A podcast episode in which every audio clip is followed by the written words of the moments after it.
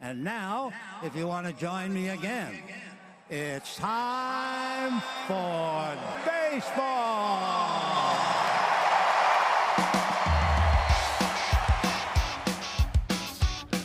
Driven deep to right field. There it goes. See ya. Top on down. Here comes a one-two pitch. Red Sox win the World Series.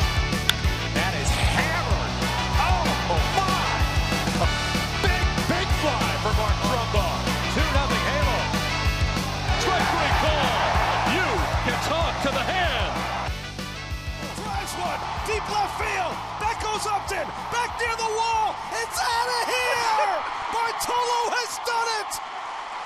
The impossible has happened.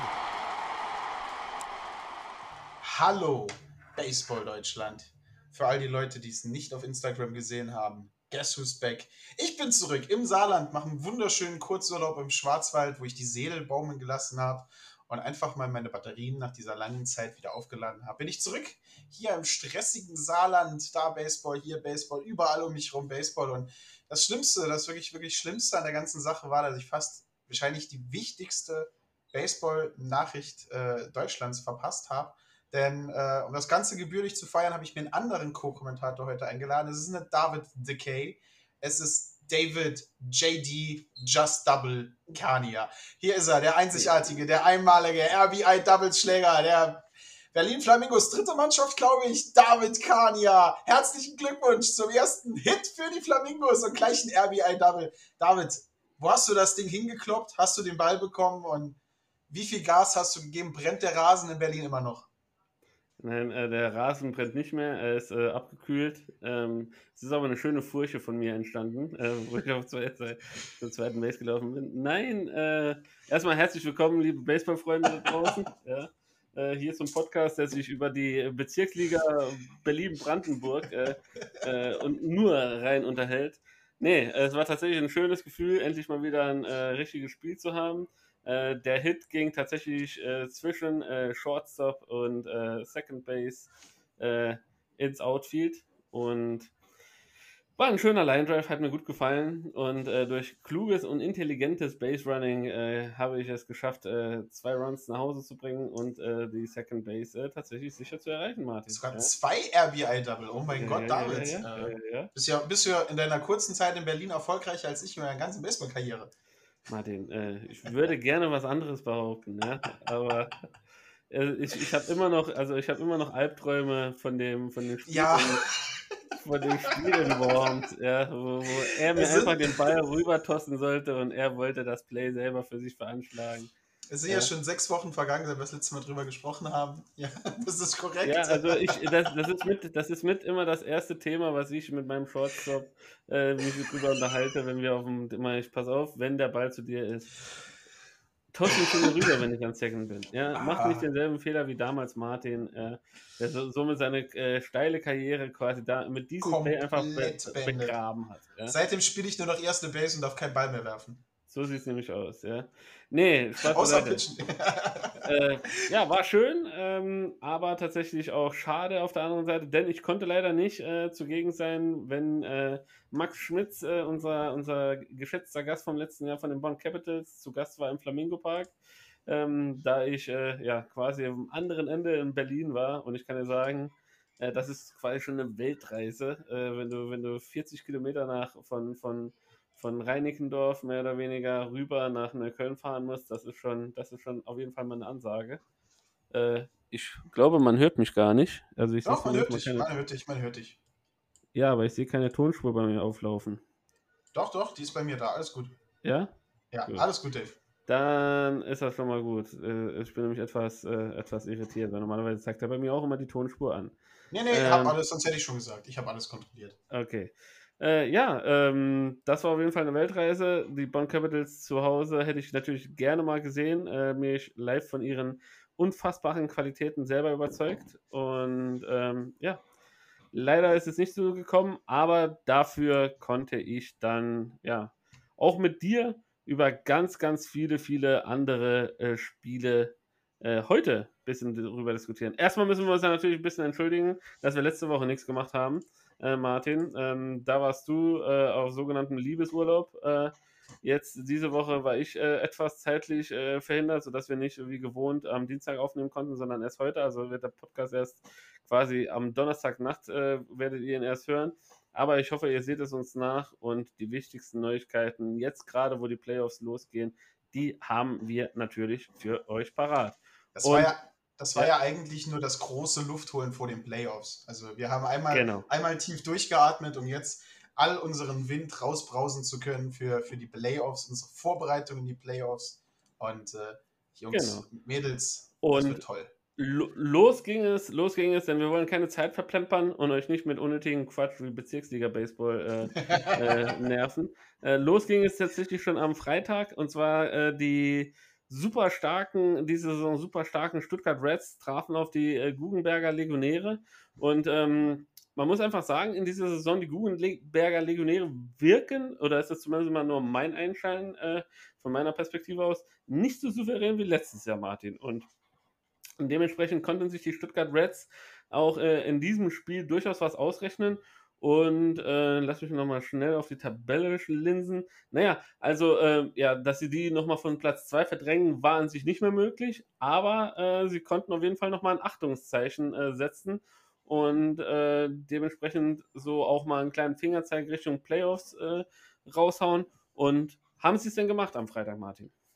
Ja, du hast ja schon alle, alle äh, Register in die richtige Richtung gesetzt. Ich muss ja eigentlich nur noch den Ball einpacken und das haben sie tatsächlich gemacht. Auch spät, äh, wie das für so ein Baseball-Krimi notwendig ist, wirklich spät das Spiel gewonnen im achten Inning. Beide Mannschaften haben sich im ersten Inning ein bisschen behagt, aber keine Punkte sind reingekommen. Im zweiten Inning haben die Legionäre und die Reds dann einen Punkt gemacht. Äh, Im vierten Inning sind die Legionäre in Führung gegangen, was im fünften Inning aber von den Reds sofort beantwortet wurde. Und dann sind wir ins achte Inning gekommen. Im achten Inning erhöhen die Legionäre auf 3 zu 2. Und Stuttgart wird die Zeit halt ein bisschen klapp, äh, klapp vor allen Dingen hinten raus.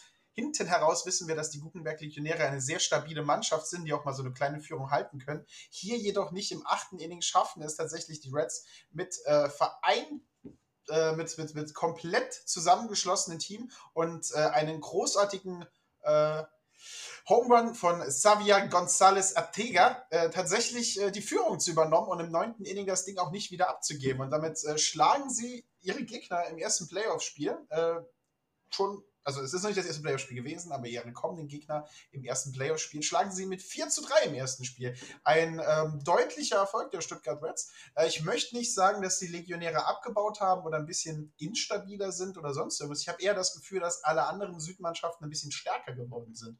Also äh, wir haben uns ja immer gewünscht, dass äh, die Tabelle spannender klingt und vor allen Dingen halt Stuttgart H und H dieses Jahr haben sehr gute Saison gespielt und Stuttgart äh, vom allerersten Spieltag aggressiv, vom allerersten Spiel aggressiv und äh, da hier auch im ersten Spiel gegen die Legionäre ein sehr erfolgreiches Spiel hingelegt. Und das, obwohl die Legionäre in ihrer Offensivpower äh, mit David Grimes selber zwei Home Runs geschlagen haben. Also da kommt einiges zusammen. Und der andere Punkt, äh, ebenfalls, äh, kam von Daniel Zeller, ebenfalls nochmal ein Home Run. Also da muss man echt schon, echt schon aufpassen.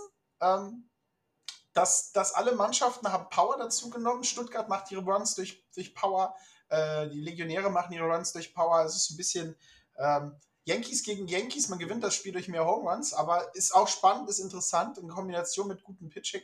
Äh, das äh, bei Stuttgart, glaube ich, jeder Mann darf, durfte einmal auf den Mount und sobald er einen Hit zugelassen hat, ging er wieder runter, sodass, wenn man sich das Ganze anschaut, sie haben den Sieg mit 1, 2, 3, 4, 5, 6 Pitchern sich nach Hause geholt, wovon niemand mehr als drei Innings gepitcht hat. Das war zum einen wahrscheinlich, um die Arme für den nächsten Tag äh, warm zu halten und vielleicht zum anderen, um auch ein bisschen, ja, wie möchte man das sagen, äh, Scouting zu machen, auf welche Pitcher äh, vielleicht die Gegner gut schlagen können. Ähm, war eine Idee, die Erfolg gebracht hat. Äh, kann, man, kann man so wiederholen, denke ich, im ersten Playoff-Spiel.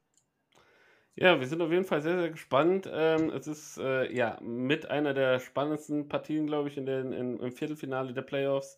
äh, wenn, die, wenn die Legionäre auf die Stuttgart Reds treffen. Du hast schon gesagt, Javi Gonzalez äh, im achten, unterer Hälfte, achtes Inning, ein Two-Run-Home-Run äh, ja, zur Führung und äh, trotzdem muss man auch sagen, du hast vorhin gesagt, das war ein äh, deutlicher Sieg, also da, da, so deutlich mit 4 zu 3.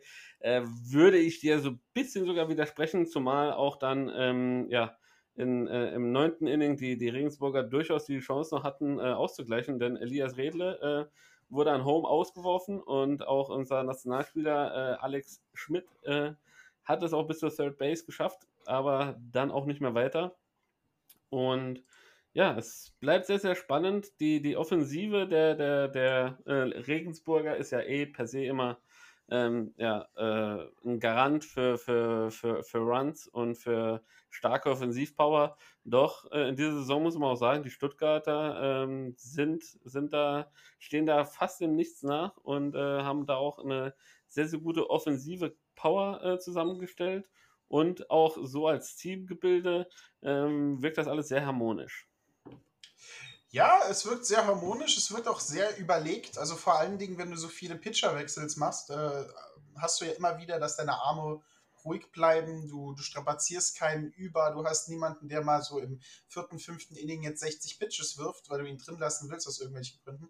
Ähm, ich finde das, find das Ganze nicht schlecht. Im zweiten Spiel, äh, als Überleitung kann man mal sagen, hat es nicht gereicht, aber hier ist auch wieder die Überlegung, ähm, wie viel Stuttgart da wirklich in die Waagschale werfen wollte ähm, wie viel Stuttgart da beweisen wollte auf der anderen Seite.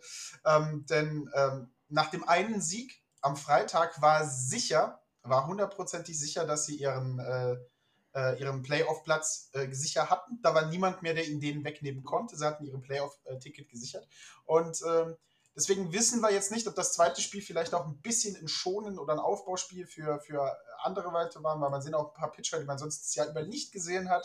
Und das haben die Guggenberg-Legionäre aber deutlichst gewonnen. Also wenn das Freitagsspiel ein Ausrufezeichen der Reds äh, in Richtung ähm, Regensburg war, dass sie sie schlagen können, dass es spannende Playoffs werden, war das zweite Spiel ein, ein, Zeichen der Legionäre, dass sie immer noch die Legionäre sind, dass es immer noch Baseball Deutschland im Süden ist und man sich doch mal hinter anstellen soll. 16 zu 1. Eine harte Klatsche vor den Playoffs, aber nochmal, es kann halt auch Taktik der Stuttgart Reds sein. Man hat sein Playoffs-Ticket, warum soll man dann jetzt noch auf Biegen und Brechen jemanden reinbringen, der sich vielleicht noch verletzt? Warum soll man auf Biegen und Brechen äh, in einem Spiel, das für den, den, den, eigentlichen Ausgang der Saison für einen keinen Wert mehr hat, auf, auf Biegen und Brechen versuchen, da noch was zu reißen. Da könnte ich mir fast äh, vorstellen, dass das Taktik war. Ja, wird sich dann tatsächlich in den Playoffs so rausstellen, ob das eine gute Taktik war oder eine weniger gute Taktik. Ähm, ich kann mich entsinnen, äh, letztes Jahr die Doran Wildfarmers mit ihrem Off-Day haben äh, da äh, ja, ein besonderes Lied davon zu singen, ob das eine gute Taktik ist, mal ja, ein Spiel aussetzen zu lassen und äh, ja, mal, mal einfach laufen zu lassen. Muss aber nichtsdestotrotz sagen, die äh, Regensburger, ich habe es vorhin gesagt, die Offensive ist einfach die Macht. Alex Schmidt, Elias van Garsten, Matt Vance, Michael Weigel und Nino Sakasa jeweils Homeruns gehauen. Also quasi fast die gesamte Mannschaft äh, hat sich da irgendwie irgendwie aufs Scoreboard gebracht und äh, mit Power aufs Scoreboard gebracht. Äh, Javi Gonzalez war auch in diesem Spiel der einzige Mann, äh, der den Ball für die, für die Stuttgarter über den Zaun gehauen hat für den äh, Solo-Home Run. Und äh, ganz interessant, was die Baseball-Bundesliga-Seite im Spielbericht hier zu, äh, zu äh, Caleb Bowman schreibt. In sieben Innings hat er äh, nicht einmal in fünf Innings gemacht. Also, keine Ahnung. Ich glaube, die meinen höchstwahrscheinlich, dass er nur fünf Runs zugelassen hat. Martin, du äh, als äh, der Meister der Zahlen kannst da vielleicht nochmal schnell drüber gucken, was dein Easy Score dazu sagt, obwohl das natürlich auch nicht so ganz hundertprozentig verlässlich, verlässlich ist. Ja, also Easy Score ist halt auch ein bisschen äh, äh verwirrt der ganzen Sache. Er hat halt, ähm, ich glaube, auf der anderen Seite will man halt euch auch seinen, einen seiner besten Pitcher auch ein bisschen schonen auf Seiten von, äh, von, von den Legionären. Also er hat vier Innings gepitcht, äh, also vier ein Drittel aus sozusagen, also vier ein Drittel Innings gepitcht. Aber dann war das Spiel schon, äh, dann, dann stehst du in dem Moment auf 8 zu 1 aus Seiten der Legionäre. Und dann haben sie Ondara und hinten raus Petrol noch rausgebracht, um das Spiel fertig zu machen. Äh, vielleicht, um den Pitcher zu schonen, vielleicht halt auch, äh, weil er angefangen hat, weil er einen Home Run abgegeben hat, ist halt auch mal ein Grund, jemanden rauszuziehen. Ähm, das Interessante ist aber, wir hatten mal vor, vor zwei, drei Wochen die Frage, ähm, warum jemand keinen Win zugeschrieben bekommt, äh, wenn er doch so gut gepitcht hat und alles. Und dann kommt jemand hinten raus und der pitcht vielleicht nicht so gut und der kriegt den Win. Ähm, und einer der Gründe ist halt, du musst halt eine gewisse Anzahl an Innings pitchen. Und das hat Kalen Bowman in diesem Spiel nicht gemacht. Er hat nur vier Innings durchgepitcht. Das reicht nicht, um mich als Starting Pitcher für einen Win zu qualifizieren und deswegen kriegt er den Win nicht zugeschrieben, äh, laut Statistik. Aber äh, er hat wieder ein solides Spiel abgelegen, sieben Strikeouts in vier Innings äh, geworfen, fünf Hits gegeben, einen Run durch den Home Run zugelassen. Von 77 Pitches waren 50 Strikes. Aber dann hat man, dann steht man halt auch in diesem Moment ähm, da und liegt 8-1 vorne gegen den Gegner, der jetzt nicht wirklich so viel Gegenwehr entgegenbringt in dem Spiel. Und dann nimmt man seinen Starter halt raus, vor allen Dingen, weil halt die Playoffs bald anfangen und äh, sowas, jemanden wie Mr. Bowman, den hätte man halt gerne fit und gut ausgeruht in den Playoffs spielen. Ja, ähm, vielleicht jetzt äh, kurzer Vor Vorausblick, bevor wir die nächsten Partien angehen, ähm, was die Playoffs angeht. Wie, äh, ja, Siehst du das Viertelfinale? Wer äh, wird sich da aller Voraussicht nach ähm, bei dir durchsetzen, Martin? Äh, die Stuttgarter, äh, die diese Saison ziemlich stark drauf sind? Oder wären es doch äh, mit höchst, höherer Wahrscheinlichkeit die Regensburger für dich? Ähm, ein Blick auf die Tabelle und ein Blick aus den beiden Spielen könnte ich mir vorstellen, dass es Regensburg im, im langen, auf lange Hinsicht das Ding gewinnt. Äh, aber Stuttgart kämpft drum. Also das wird kein, kein, kein easy das wird kein easy sweep äh, für Regensburg. Stuttgart kämpft darum. Stuttgart hat dieses Jahr eine richtig gute Saison gespielt. Äh, ich glaube, das Lied ist von den Höhnern, wenn nicht jetzt, wann dann. Ähm, dann ist jetzt einfach die Zeit anzugreifen. Man hat dieses Wochenende gezeigt, wenn man alles in die Waagschale wirft äh, und, und, ag und aggressiv spielt, dann kann man halt auch die Legionäre schlagen. Und äh, das müsste das Ziel von Stuttgart sein, die Legionäre zu schlagen. Und ich könnte mir vorstellen, dass es funktioniert, aber der Statistiker in mir sagt, äh, die Legionäre machen das Ganze in langer Sicht halt. Wir werden sehen. Ich äh, ja, drücke so ein bisschen den Stuttgartern dieses äh, Jahr die Daumen. Es würde mich freuen, wenn man äh, quasi da ein bisschen äh, durchgemischt wäre. Und man muss halt tatsächlich auch sagen, die Regensburger ähm, haben unerwartet viele Spiele dieses Jahr abgegeben. Äh, sechs Stück an der Zahl. Das ist äh, ziemlich untypisch für die Regensburger, die normalerweise in ähnlichen Sphären immer ver, verweilen wie die Heidenheim Heideköpfe, die sich immer quasi nur untereinander die, die, die Spiele abnehmen. Und dementsprechend rechne ich tatsächlich schon noch mit ein, zwei Chancen für die Stuttgart äh, Reds. Ähm, es bleibt spannend. Ähm, geht jetzt, wie gesagt, nächste Woche los und ihr da draußen könnt uns gerne äh, schreiben, wenn ihr denn hier als Favoriten seht. Ähm, wir gehen äh, schnurstracks weiter, wenn denn mein, äh, die Internetseite von Baseball Bundesliga wieder flüssiger läuft. Ähm, und zwar ging es dann am Samstag weiter ähm, mit den nächsten Spielen und äh, ähm, wir gehen ähm, ja mal direkt in den Norden zu den Doren Wild Farmers, ähm, die auf die Cologne Cardinals getroffen sind. Und äh, die Cologne Cardinals wiederum haben in der Woche, wo wir keinen Podcast aufgenommen haben, in ähm, Berlin gespielt. Und äh, gerade insbesondere Spiel 1 äh, ja, war kein schönes Spiel damals gegen die äh, Berlin Flamingos, muss ich ganz ehrlich zugeben. Äh, sehr, sehr viele Hit by Pitches. Ich glaube, äh, gefühlt mehr Hit by Pitches als Foul Balls, die, da, die da geworfen wurden. Ähm, von beiden Seiten viele Errors, unnötige, unnötiger Art. Und ähm, kann man natürlich auch den Temperaturen zuschreiben, denn an diesem Wochenende, glaube ich, es war 35 Grad und äh, auf jeden Fall kein Geschenk auf dem, äh, auf dem Spielfeld äh, zu, zu sein. Und äh, ja, liebe Grüße hier nochmal an Georg Apfelbaum, äh, den ich da getroffen habe. Äh, auch ein, ein, ein, Gast des Podcasts vom letzten Jahr, als wir die Cologne Cardinals hier zu Besuch hatten. Und ja, für die Cologne Cardinals hingegen ging es natürlich jetzt darum, nach den zwei Niederlagen letzte Woche gegen, äh, gegen die Berlin Flamingos, so wieder ein bisschen in die Spur zurückzukommen, ein bisschen wieder ähm, ja, äh, Competition zu haben und äh, ja, sich, sich ja, in Fahrt zu bringen, in die Saison reinzukommen. Doch äh, mit den Doren Wild Farmers, muss man sagen, haben, sind sie auf eine Mannschaft getroffen, die ihnen das äh, mehr als schwer gemacht hat, Martin. Ja, die haben sie nicht nur mehr als schwer gemacht, die haben schon gleich im ersten Inning äh, eine Tür genommen, äh, vors Gesicht gehalten, die Tür zugeschlagen. Ähm, so hat das Ganze halt so ein bisschen angefangen. Ähm, man muss immer dazu sagen, die Cardinals hatten unglaublich schwere Zeiten, sich auf diese Saison vorzubereiten. Wir haben ja schon zu Beginn, als der Norden schon gespielt hat, äh, aus Köln berichtet, dass die ersten Spiele abgesagt werden mussten wegen Corona. Und dann war unklar, ob sie überhaupt spielen durften. Ähm, da war natürlich auch die Vorbereitung und alles und der mentale Stress ein bisschen schwer. Und dann trifft man auf die Wild Farmers, die Wildcard meiner Meinung nach so im Norden. Äh, ein Team, das äh, so unberechenbar ist, wie, wie absurd die Geschichte eigentlich dieser Mannschaft und des Ortes. Ähm, aber diese ging, haben sofort Gas gegeben. Vier Runs im ersten Inning. Gleich mal dafür gesorgt, dass sich äh, Stockhaus, der Starting Pitcher, äh, der Karl Nils äh, warm anziehen musste und ihm war halt klar, dass er wahrscheinlich nicht so weit kommen wird. Und äh, die Wild Farmers haben gar nicht mehr aufgehört, auf ihn zu scoren. Die drei Innings, die er drin war, hat er jedes Mal Runs abgegeben. Vier im ersten, zwei im zweiten und einen nochmal im dritten. Äh, selbst konnten die Cardinals in den ersten drei Innings nur im zweiten einen Score zurückmachen. Dann im vierten und fünften konnten sie die Aufholjagd ein wenig starten mit jeweils einem Run. Im sechsten Inning äh, blieben sie ohne Punkte. Dafür die Wild Farmers haben da einen Treffer gemacht, um ihren Vorsprung in dem Moment auf äh, 8 zu 3 auszugreifen. Und äh, dann siebtes, achtes Inning sah wieder besser aus für die Cardinals. Die kamen tatsächlich auf 5 zu 8 ran. Aber dann unten achtes Inning, Wild Farmers haben alles in die Waagschale geworfen, äh, was sie hatten.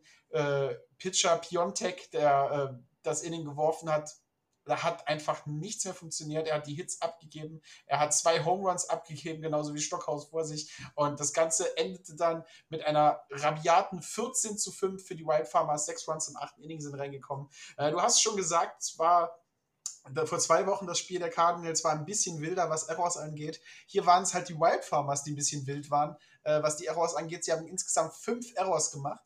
Ähm, das konnten aber von den Cardinals nicht richtig bestraft werden. Auf lange Sicht ähm, konnten selber auch nur vier Walks abholen, obwohl sie nur siebenmal Strikeouts nehmen. 22 Mann left on base äh, auf Seiten der Colo Cardinals. Das, gleich schon, das klingt schon fast wie die äh, Yankee- Statistik, die ich später für euch bereitgelegt habe. Aber ähm, da sind halt die Punkte möglich, aber die bleiben halt auf den Basen stehen. Da schafft man es halt einfach nicht, die Runner nach Hause zu bringen und dann hat der Gegner so ein Inning, wo dein Relief-Pitcher, der ganze fünf Innings durchpitchen muss als Relief-Pitcher, 91 Pitches hat der Mann von der Bank ausgemacht, ähm, der kann halt dann auch irgendwann die Tore nicht mehr halten und dann verlierst du das Spiel halt 14 zu 5 nach neun Innings. Also, ihr habt den Jingle gehört. Äh, der angekündigt hat, dass das ein äh, sehr, sehr starkes Ergebnis war. Und ähm, ja, 14, 14 zu 3 ähm, das äh, Ergebnis nach dem ersten Spiel. Und ähm, konnten sich dann die Cologne Cardinals, Martin, auch im zweiten Spiel ein bisschen rehabilitieren? Ähm, sie konnten sich ein bisschen rehabilitieren, was das ganze Pitching angeht. Also äh, Furotachi, der Starting Pitcher, hat solider losgelegt, äh, kann man sagen. Ähm, aber dann war halt wieder ein So-Inning, das ihm das Genick gebrochen hat, wo er drei Home Runs abgegeben hat. Und zwar äh, die ersten drei Innings sind scoreless und dann kommen wir ins vierte Inning und die Cardinals eröffnen dann das Punktegewitter mit einem Run im vierten Inning. Ähm, aber dann kommt Doren an den Schlag und bis dahin war, wie gesagt, Kurotachi sehr solider Pitcher, keinen einzigen Run zugelassen, da hier und da vielleicht mal einen Hit zugelassen, aber nichts Großartiges, keinen einzigen Mann gewalkt, fünf Strikeouts bis zu diesem Moment.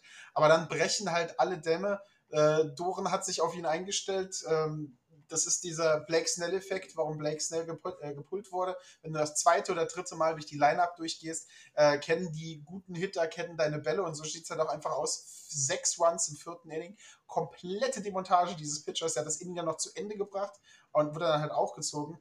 Ähm, aber da waren halt schon der Vorsprung zu groß und Köln ein bisschen chancenlos gegen das gute Pitching auf der anderen Seite. Äh, Jaspret hat seinen zweiten Win halt eingeholt für die Wild Farmers. Ähm, Köln konnte im sechsten und siebten jeweils halt jeweils noch einen Punkt machen, um ihre drei Punkte vom Endstand zu holen. Aber die Wild Farmers haben dann einfach Gas gegeben. Einer im sechsten und dann jeweils drei im siebten und im achten. Endstand 13 zu 3. Ähm, unglaublich gute Offensivleistung in, in beiden Spielen. Ähm, also die Wild Farmers ähm, haben letztes Jahr eine sehr starke Saison gezeigt. Und äh, es sieht halt genauso aus, dass sie jetzt diese Saison ebenfalls nochmal Gas geben wollen. Die beiden Sieger haben dafür gesorgt, dass sie jetzt eine ausgeglichene Statistik haben, vier Siege und vier Niederlagen. Und ähm, ich bin mir sicher, dass wenn sie solche gute Leistungen weiterhin behalten können und äh, natürlich der Haupttipp von Sportanalyst David Kania kein, kein Erholungswochenende zwischendrin einlösen. Das ist dieses Jahr mit den Play-Ups, also äh, den, den Play-Offs für die White Farmers absolut möglich ist. Denn es war eine richtig starke Offensivleistung, die sie gezeigt haben. Und da muss der Norden aufpassen. Ja, da muss der Norden sicherlich aufpassen. Mit den Doren Wildfarmers ist äh, dieses Jahr wieder zu, wieder zu rechnen. Ähm, sie haben mit Jan Hasselflug und äh, Mike Emke natürlich ein gutes Coach gespannt, das ihnen äh, ja, die nötige Sicherheit auch bietet und äh, haben es äh, geschafft, äh, ja, sich, sich ähm, dahingehend ja auch so ein bisschen von Caleb Fenimore, der quasi die letztes Jahr die ähm, Doren Wildfarmers verlassen hat. Aus persönlichen Gründen ist er wieder zurück in seine Heimat gegangen.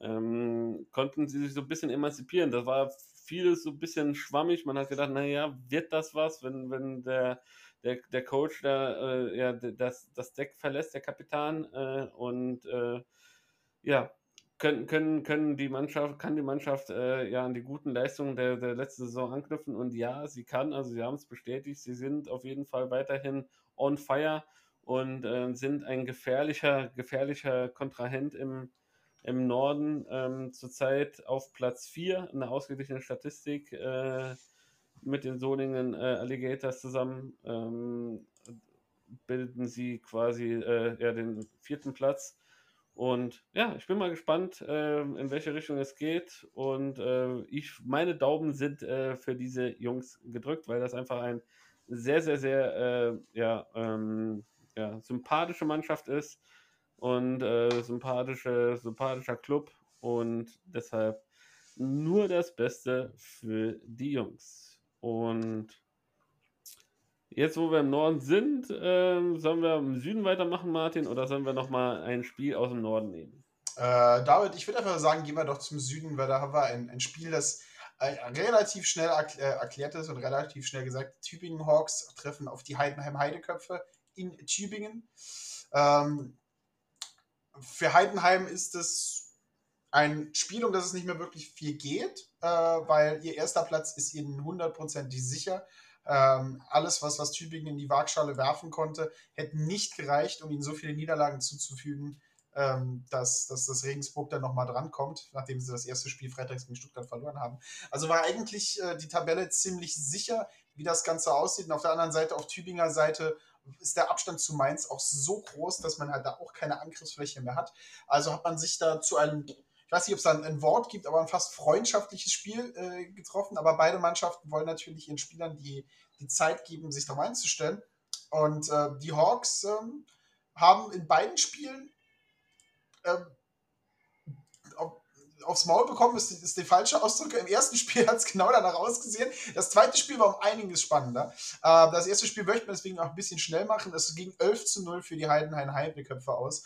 Äh, Pitcher Jansen, äh, oder Jansen, äh, Doppel S, Jansen, äh, seinen ersten Sieg dieses Jahr, seinen ersten Einsatz, ähm, scheint Nachwuchs zu sein. Ähm, hat Drew, Drew, Drew Jansen hat fünf Innings gepitcht, keinen Hit zugelassen, keinen Earned Run und acht Strikeouts gemacht. Also, und eine einzige Person hat er gewalkt.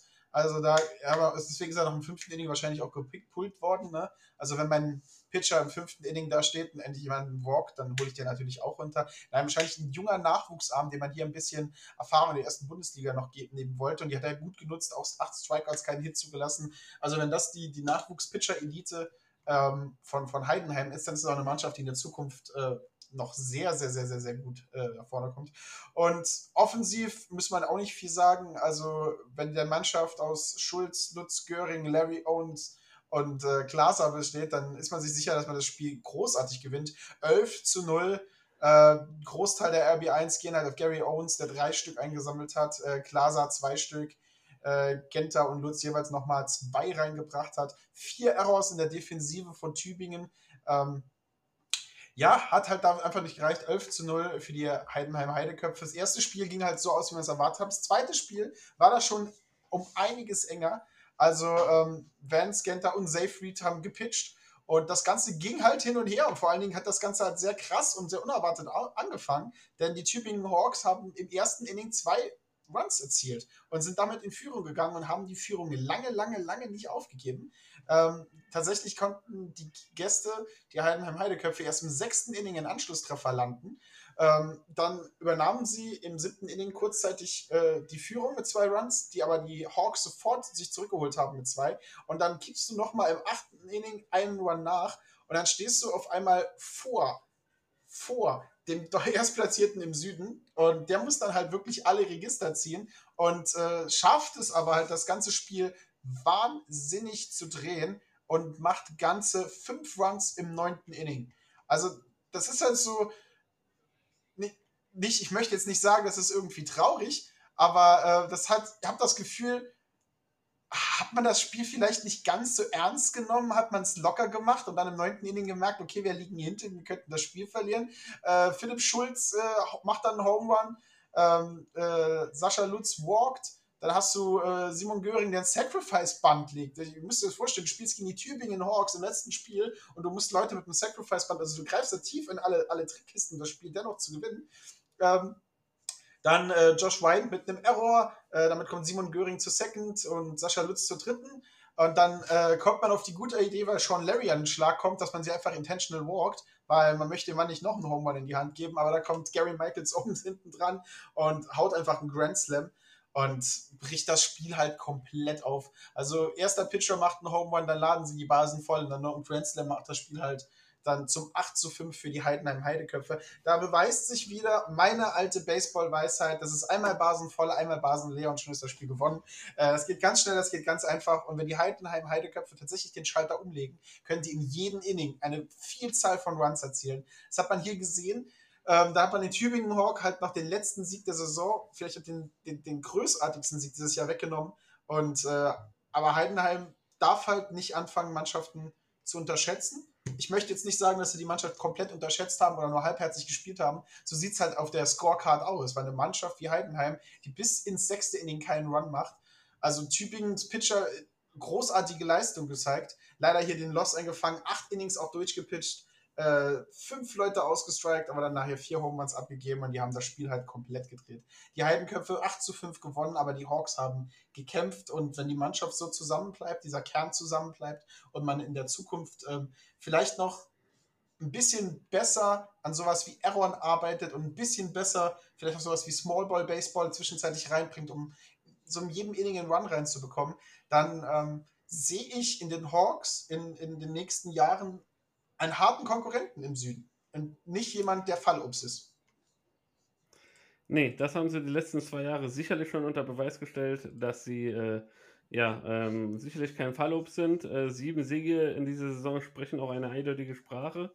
Ähm, ich glaube, äh, die, die bessere Platzierung ging letzte Woche ein bisschen flöten, als man direkten Konkurrenten Mainz äh, ja den Sweep abgeben musste gegen die Mainzer und äh, dementsprechend sich die Mainzer äh, den, den, den, den, die Position da mehr oder weniger äh, sichern konnten. Und äh, ja, aller aller Bonheur, was die Tübingen Hawks da leisten äh, mit äh, diesen Mitteln und ja, dass man allgemein jedes Mal auf dem Platz irgendwie das Gefühl hat, wenn die Jungs draußen sind, ähm, dass auf jeden Fall immer was möglich ist, immer eine Überraschung möglich ist. Und äh, liebe, liebe Grüße gehen auch an Rudi Hermann raus, ähm, der uns angeschrieben hat und, ähm, und ja, die Spiele für, für die Tübingen Hawks kommentiert. Ähm, macht er super, äh, macht genauso weiter und wir äh, drücken euch aus Berlin und aus dem Saarland äh, die Daumen, ähm, dass ihr euer Team genauso weiterhin bei Laune hält äh, und äh, ja, die Saison oder die nächsten Jahre genauso weiterhin fortführt, dass ihr vielleicht ja in ein, zwei, drei Jahren äh, Aspirant auch, auch auf die Playoffs sein könnt. Äh, ähm, da ist natürlich alles möglich und äh, von uns gibt es auf jeden Fall eine gute, gute Prognose. Ähm, dann kommen wir noch zu einem Spiel, äh, da können wir es auch relativ kurz machen, auch im, äh, im Süden. Und ähm, bevor wir gleich äh, nochmal kurz in den Norden rüber switchen, und zwar die IT Sure Ulm Falcons. Ähm, hatten die Mainz Athletics zu Gast und das war an sich die letzte Möglichkeit für die Ulmer in der regulären Saison einen Sieg einzufangen, äh, einzufahren und äh, ja, diese Horrorstatistik, vor der jeder irgendwie, jeder, jeder Baseballverein so ein bisschen Angst hat, dass man keinen einzigen Sieg in der regulären Saison sammelt, äh, ad, ad, ad acta zu führen. Doch äh, Martin, äh, leider, leider äh, äh, für, für die Jungs tut es mir wirklich leid, ist es ihnen nicht gelungen. Ja, es ist ihnen leider nicht gelungen, ähm, aber man kann jetzt nicht sagen, dass sie es im, Le im, letzten Spieltag nicht noch versucht hatten. Äh, mit Mainz hat auch eine Mannschaft da gestanden, die keinerlei Chancen mehr hatte, äh, in die Playoffs reinzukommen. Ähm, da wir ja keinen Abstieg haben, ist die Playdowns-Platzierung jetzt auch nicht so großartig wichtig. Aber die IT Show Falcons haben in diesem Spiel gekämpft. Also sie haben halt wirklich bis zum Schluss, ähm, bis wirklich ins neunte Inning rein, hatten sie nach dem, nach dem Sieg greifen können. Ähm, die Mannschaften haben sich offensiv auf, auf, Augenhöhe begegnet. Mainz zwei Runs im ersten Inning, äh, die Falcons legen einen nach. Mainz erhöht im zweiten Inning dann auf 3 zu 1. Die Show Falcons übernehmen die Führung äh, mit drei Runs selbst. Und dann ist so ein bisschen Mainz guckt ins Punkten. Zwei Runs im dritten Inning, vier Runs im vierten Inning und dann, dann lange Zeit halt überhaupt nichts von der Offensive der Falcons und dann geht nochmal im siebten Inning einer rein und äh, dann steht es 8 äh, zu 4. Und dann im achten Inning, im achten Inning werden die Ulmer wach und geben Gas und bringen drei Runs nach Hause. Und dann steht es 8 zu 7, wenn man ins neunte Inning reingeht. Und dann ist das neunte Inning ähm, äh, ein, ein absolutes Inning für die Mainz Athletics auf einem wunderschönen Home Run, den ich mir sogar nicht wieder, den ich mir äh, sogar mehrmals durchgelesen habe, wie es zu der ganzen Sache gekommen ist. Äh, haut Leonard Stöckling auf den 1-1-Account äh, ein Zwei-Run-Home Run und bricht so ein bisschen dann die Defensive der, der, der Falcons auseinander und das Pitching halt auch. Und dann schaffen die Mainzer halt, halt noch zwei Run, weitere Runs im neunten Inning zu scoren. Vier Runs insgesamt im neunten Inning und die Falcons geben immer noch nicht auf. Die kämpfen zurück. Die kämpfen im neunten Inning mit allen Bandagen, die sie haben. Und äh, äh, unser, unser Gast von damals, unser Herr Flüge, doubles tatsächlich auf einen 1-0-Account und äh, macht halt äh, was, was geht. Michael Emmerich scored da drauf, er selber advanced auf einen Fehler vom äh, im Right Field, ähm, sogar noch zur dritten Base. Ähm, aber es reicht halt hintenher nicht. Es reicht halt hintenher nicht. Sie kriegen nur einen Run rein und verlieren halt hier im Spiel 1 die Chance auf einen Sieg im, äh, im, im letzten äh, Spielwochenende. Äh, der Sieg ging zu Stahlmann und äh, der Safe, der Safe im neun, äh, drei Innings hat er durchgepitcht. Lefty, ehemals von den Saloy Hornets. Äh, unser Tomlin Müller hat seinen ersten Safe in der ersten Bundesliga eingefahren, wenn ich das richtig hier sehe. Der Linkshänder, drei Innings gepitcht, sechs Hits zugelassen, vier Earned Runs, ähm, aber zwei Strikeouts gesammelt. Ähm, also hat das Spiel so gehalten, wie es ist, hat halt die letzten acht und neunte Inning durchgeworfen. Ähm, hat die Punkte zwar abgegeben, aber am Schluss hat, hat der Vorsprung seiner Mannschaft gereicht dass das Ganze äh, ein Safe für ihn wird und nicht eine Blown Lead. Nee, hat er gut gemacht, hat er gut gepitcht. Äh, ersten Safe in der ersten Bundesliga eingefahren. Kann er auch stolz auf sich sein. Und äh, wenn die Ulm Falcons das ganze Jahr so gebissen hätten wie in dem Spiel, ähm, hätten sie den ersten Sieg gehabt. Ja, hätte, hätte Fahrradkette. Äh, leider, leider ist sie so nicht. Und ähm, ja, äh, Spiel 2, äh, das an diesem Wochenende dann auch ges äh, gespielt wurde, war dann äh, ja, eine ähnliche Blaupause wie aus äh, Spiel 1, mit dem Unterschied, dass die Mainzer sogar noch einen Ticken mehr Gas gegeben haben, Martin. Ja, sie haben einiges mehr Gas gegeben und man hat irgendwie das Gefühl gehabt, dass ähm, ich möchte jetzt nicht sagen, dass da alles so ein bisschen raus war, aber nachdem die Falcons wirklich alles reingeworfen haben und der Sieg so ganz knapp weg war, hat man ein bisschen gemerkt, dass da vielleicht der Esprit gefehlt hat. Vielleicht war halt auch einfach ein großartiger Pitch äh, von, von äh, Pitchertag äh, von Stöcklin auf dem Mount, der auch im zweiten Spiel da gute Leistung gemacht hat. Das habe ich hier äh, Nachrichtenanzeigen von meinem Windows. Nein, danke. Äh, genau. Äh, zwei Runs im ersten, zwei Runs im zweiten, vier im vierten, fünf im fünften und dann nochmal drei Stück im siebten Inning gemacht. 16 zu 5 gewinnen die Mainz Athletics das Ganze.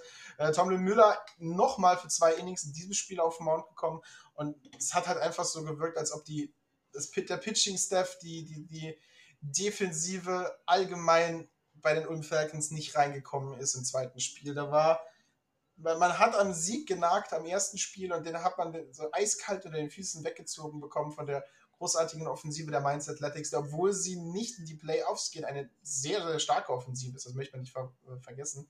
Also ist es halt auch in diesem Spiel leider nicht dazu gekommen, dass die äh, ja, dass die IT-Show Falcons sich den Sieg nach Hause holen und dann bleiben sie leider, leider mit dem perfekten Negativergebnis äh, aus dem Jahr 2021 keinen Sieg und 28 Niederlagen. Das tut jedem Ulmer Spieler und Ulmer Fan leider ein wenig weh.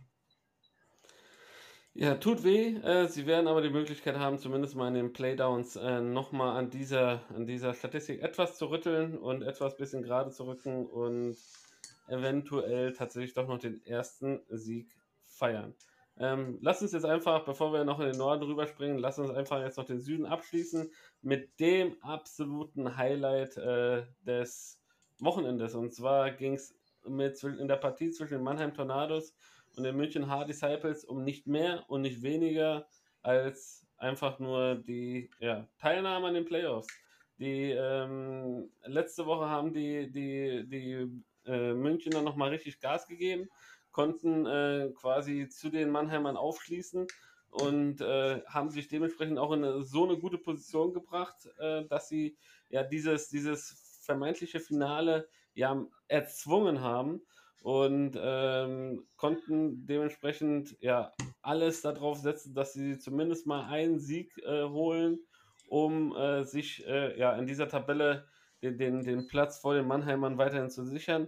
Ähm, vieles, glaube ich, hat auch darauf hingedeutet, dass man äh, die Kräfte und äh, ja, die ganze Intention auf Spiel 2 legt, denn in Spiel 2 hat man mit Zach Trees äh, einen Pitcher auf dem Hügel, der schon einmal in diesem Jahr äh, Spieler der Woche wurde und äh, ja, durchaus zu gefallen weiß und durchaus weiß, wie er die Gegner auf die Bank setzt. Und äh, haben es denn die Münchner genauso versucht, so wie ich es mehr oder weniger beschreibe, oder haben sie auch schon im ersten Spiel Gas gegeben, Martin?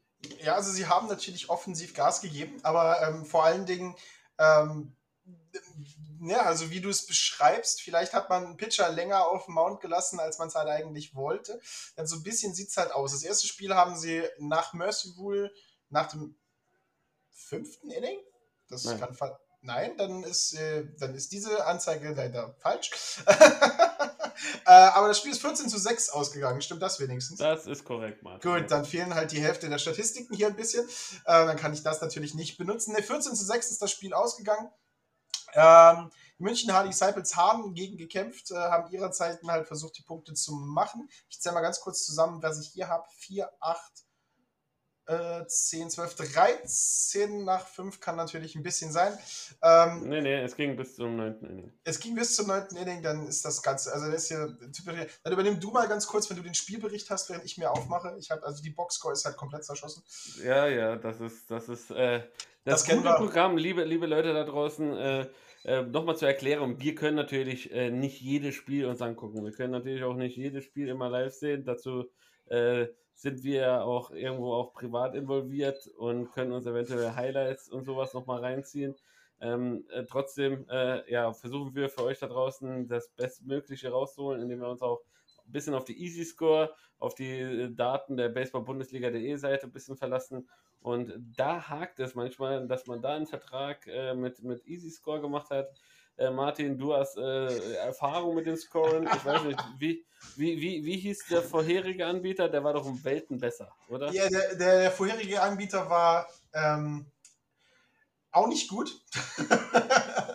ähm, Easy Score ist leichter zu bedienen. Easy Score gibt dir die Möglichkeit, weil ich habe ich habe eine Easy, Easy Score Schulung hinter mir sogar. Äh, Easy Score gibt dir ist leichter zu bedienen als der Vorgänger, habe ich das Gefühl.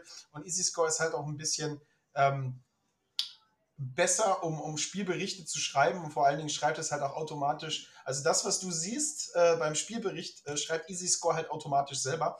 Ähm, die hat da, äh, ist gar kein schlechtes Programm. Es hat halt nur ein paar Probleme hinten raus, wenn irgendwann während dem Spiel mal die Internetverbindung kurz fehlt dann äh, zerschießt sich das komplette Programm, weil aus irgendwelchen Gründen muss das Ganze online sein. Dann hat man zwar die Möglichkeit, das Ganze nachzupflegen, aber das funktioniert auch nicht immer so ganz. Ähm, es ist nicht das beste Programm der Welt, aber es ist schon mal ein Fortschritt zu dem, was wir vorher hatten. Vor allen Dingen hast du auch einen eingebauten äh, Live-Ticker und alles. Aber jetzt haben wir ja hier das Ganze. Äh, München hat im ersten Inning Gas gegeben, hat einen Run erzielt, aber die Tornados haben gleich gezeigt, nein, das ist unser Spiel, wir müssen beide gegen euch gewinnen, ähm, um, um, nach oben zu kommen. Dann tun wir dann halt auch. Dann hat aber München draufgelegt, im zweiten Inning nochmal zwei Runs nachgelegt, die Führung nochmal übernommen, aber die Tornados haben dann nochmal einen draufgegeben und zwar einen dicken draufgegeben, im zweiten Inning vier Runs gescored, nochmal einen im dritten und nochmal vier im vierten Inning nachgelegt. Dann hat man aus Seiten von München noch ein bisschen nachgekämpft, im fünften und im achten jeweils noch einen oder zwei Runs nachgesetzt. Aber die Tornados haben halt einfach Gas gegeben. 14 zu 6 nach neun Innings haben sie das erste Spiel gewonnen. Und ähm, dann hast du halt tatsächlich das, ähm, was, was du gesagt hast, ob das Taktik war, ob man sich die, die Kräfte sparen wollte für das zweite Spiel. Weil im zweiten Spiel hast du einen Mann auf Mount, Zach Trees, der so ein ganzes Spiel auf seine Schulter tragen kann. Der junge Mann ist eine Maschine, denn ich schließe das erste Spiel einfach mal ab. Tornados haben offensiv einfach richtig viel Gas gegeben ähm, und wahnsinnig offensiv starke Mannschaft, haben sie da wieder gezeigt und haben tatsächlich ihr Playoff-Ticket so ganz knapp vom, vom, vom, vom Abstempeln. Aber dann kommt er auf den Mount, der Endgegner im Süden sozusagen, was Pitching angeht in diesem Tag. Zach Trees, neun Innings, das komplette Spiel durchgepitcht. Der Mann wollte einfach nicht vom Feld runter, hat einen einzigen Earned Run. Der einzige andere Punkt von, von den Tornados kam durch einen Error rein. Hat, wo ist er? Wo sind seine Statistiken? Elf Strikeouts geworfen und den einzigen Earned Run, den er abgegeben hat, kam durch einen Home Run rein. 32 Better hat er gefaced, 118 Pitches hat er gebraucht, 86 davon waren Strikes. Und richtig, richtig stark. Und die nächste von den 32 Bettern, die er gefaced hat, hat er 22 Stück mit einem Strike angefangen. Ich hoffe, ich hoffe, ich hoffe, ich hoffe, München konnte den Mann mit einem guten Vertrag für mehr als ein Jahr verpflichten.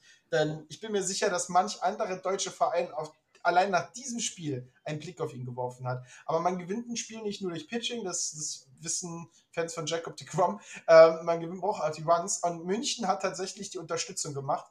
Ähm, nach dem Home Run und den Run, der durch den Error reinkam im ersten Inning, haben sie im zweiten Inning zwei Runs erzielt. Eins im ersten hat dafür gesorgt, dass die drei Runs die Führung übernommen haben. Und diese Führung haben sie nicht mehr abgegeben, haben die im neunten Inning sogar noch mit einem ausgebaut. 4 zu 2 das ganze Spiel gewonnen. Also jeder Münchner Baseball-Fan dankt äh, Zach Trees dafür, um das Playoff-Ticket äh, der, der Hard Disciples sowas von abgestempelt zu haben. Also spannendes Spiel bis zum Schluss, knappes Spiel tatsächlich bis zum Schluss, aber halt wirklich ein Pitching, das seinesgleichen gesucht hat. Und ähm, wenn der Mann so eine Leistung jederzeit abrufen kann, dann könnte ich mir auch vorstellen, dass er äh, die Heidenheim-Monster ein wenig ärgern kann. Hat er ja Aber schon. Hat er ja schon mal, richtig. Hat er ja schon mal. Ne? Das könnte wirklich super, also das könnte tatsächlich äh, Überraschungen in den Playoffs werden dieses Jahr. Ähm, auf jeden Fall äh, ist sehr, sehr viel Spannung drin. Ähm, äh, natürlich muss man halt das alles so ein bisschen relativieren. Es wird ja natürlich nicht alles, äh, äh, Zach Trees kann jetzt nicht die ganzen Spiele für die, für die Münchner pitchen und hoffen, dass das alles gut wird. Ähm, doch äh, wenn man so einen in seinen Reihen hat, dann ist es natürlich ja, von unschätzbarem Wert. Und äh, in diesem Fall, in diesem besonderen Spiel, muss man halt auch sagen, dass er die defensive Sicherheit äh, ja, für, für, die, für die Münchner gebracht hat, um äh, ja auch in dem Spiel im, letztendlich als Sieger hervorzugehen. Ähm, wir, wir haben es ja gesagt, die, die, äh, die, ähm, die Mannheimer haben stark angefangen im ersten, äh, im ersten Inning, direkt, äh, direkt zwei Runs erzielt und danach kam acht Innings lang gar nichts mehr. Ähm, mussten zwei Errors für sich verbuchen, die äh, Haare ein äh, quasi haben, die sie zugelassen haben. Und ja, Zach Trees, Complete Game, äh, keinen einzigen Be äh, Better gewalkt. Auch das ist unfassbar, äh, ähm, dass, man, dass man sowas sieht. Ähm, und dementsprechend äh, alle Hüte ab, äh, die es gibt. Er wurde diese Woche äh, erneut zum Spieler der Woche gekürt, äh, bei so einem Spiel mehr als berechtigt. Äh, in einem Duo-Die-Play-Game ähm, quasi so so zu performen, das äh, zeigt schon von sehr, sehr großer Charakterstärke und sehr, sehr großer Stärke ähm, ja, als, als Spieler. Äh, Confidence, Selbstvertrauen, äh, also der Kerl, der muss das äh, quasi ausatmen, äh, sprühen oder weiß der Geier was. Überragende Leistung und mehr als verdient. Und äh, herzlichen Glückwunsch an die München Hard Disciples, ähm, die sich ja mit diesem Sieg äh, in die Playoffs äh, gerettet, äh, gerettet haben. in die Playoffs ges gespielt haben und trotz einer durchwachsenen, einem durchwachsenen Start in die Saison haben sie es geschafft, nochmal das Ruder rumzureißen und alles dran zu setzen, nie an sich gezweifelt, immer dran geglaubt, überraschende Siege geholt. Äh, ich erinnere an den Sweep gegen die Heidenheim Heideköpfe, mit dem auch keiner gerechnet hat. Ähm, ja, alles ist drin, alles ist möglich und auch jetzt in den Playoffs, auch gegen die Heidenheimer, äh, ist alles möglich, obwohl ich da sagen muss, äh, so wie ich die Heidenheimer kenne äh, und einschätze, und wir haben es vorhin gesagt, das ist eine Mannschaft, die immer wieder mal aufs Tempo drücken kann. Und dementsprechend äh, ja, bin ich da eher auf der Seite der Heidenheimer, dass ich sage, ähm, dass sie das höchstwahrscheinlich schaffen. Ja, ich äh, natürlich, der Statistiker und derjenige, der Wetten annimmt, wird natürlich sagen, Heidenheim ist der klare Favorit, allein schon von der Positionierung her. Aber München hat bewiesen, dass sie das Kryptonit der Heidenheimer sein können. Und äh, wenn es drauf ankommt und wenn wir es reden könnten, ist hier natürlich auch alles möglich. Und ich möchte, ich möchte es nicht aus der Welt schaffen. Ich tippe auch auf Heidenheim. Ich tippe drauf, dass sie H schlagen können. Ich tippe aber auch nicht drauf, dass es, es wird kein Sweep. Ähm, ich, H wird da viel zu viel dagegen kämpfen, so wie wir die Münchner kennengelernt haben. Ich habe von Anfang an gesagt, das ist wie so ein Hund, der sich in deine Wade beißt, der lässt nicht mehr los. Und ähm, so sehe ich das Ganze halt auch kommen. Und ich bin mir sicher, dass da Wochenende im Süden wird unglaublich spannend, was diese Partien angeht.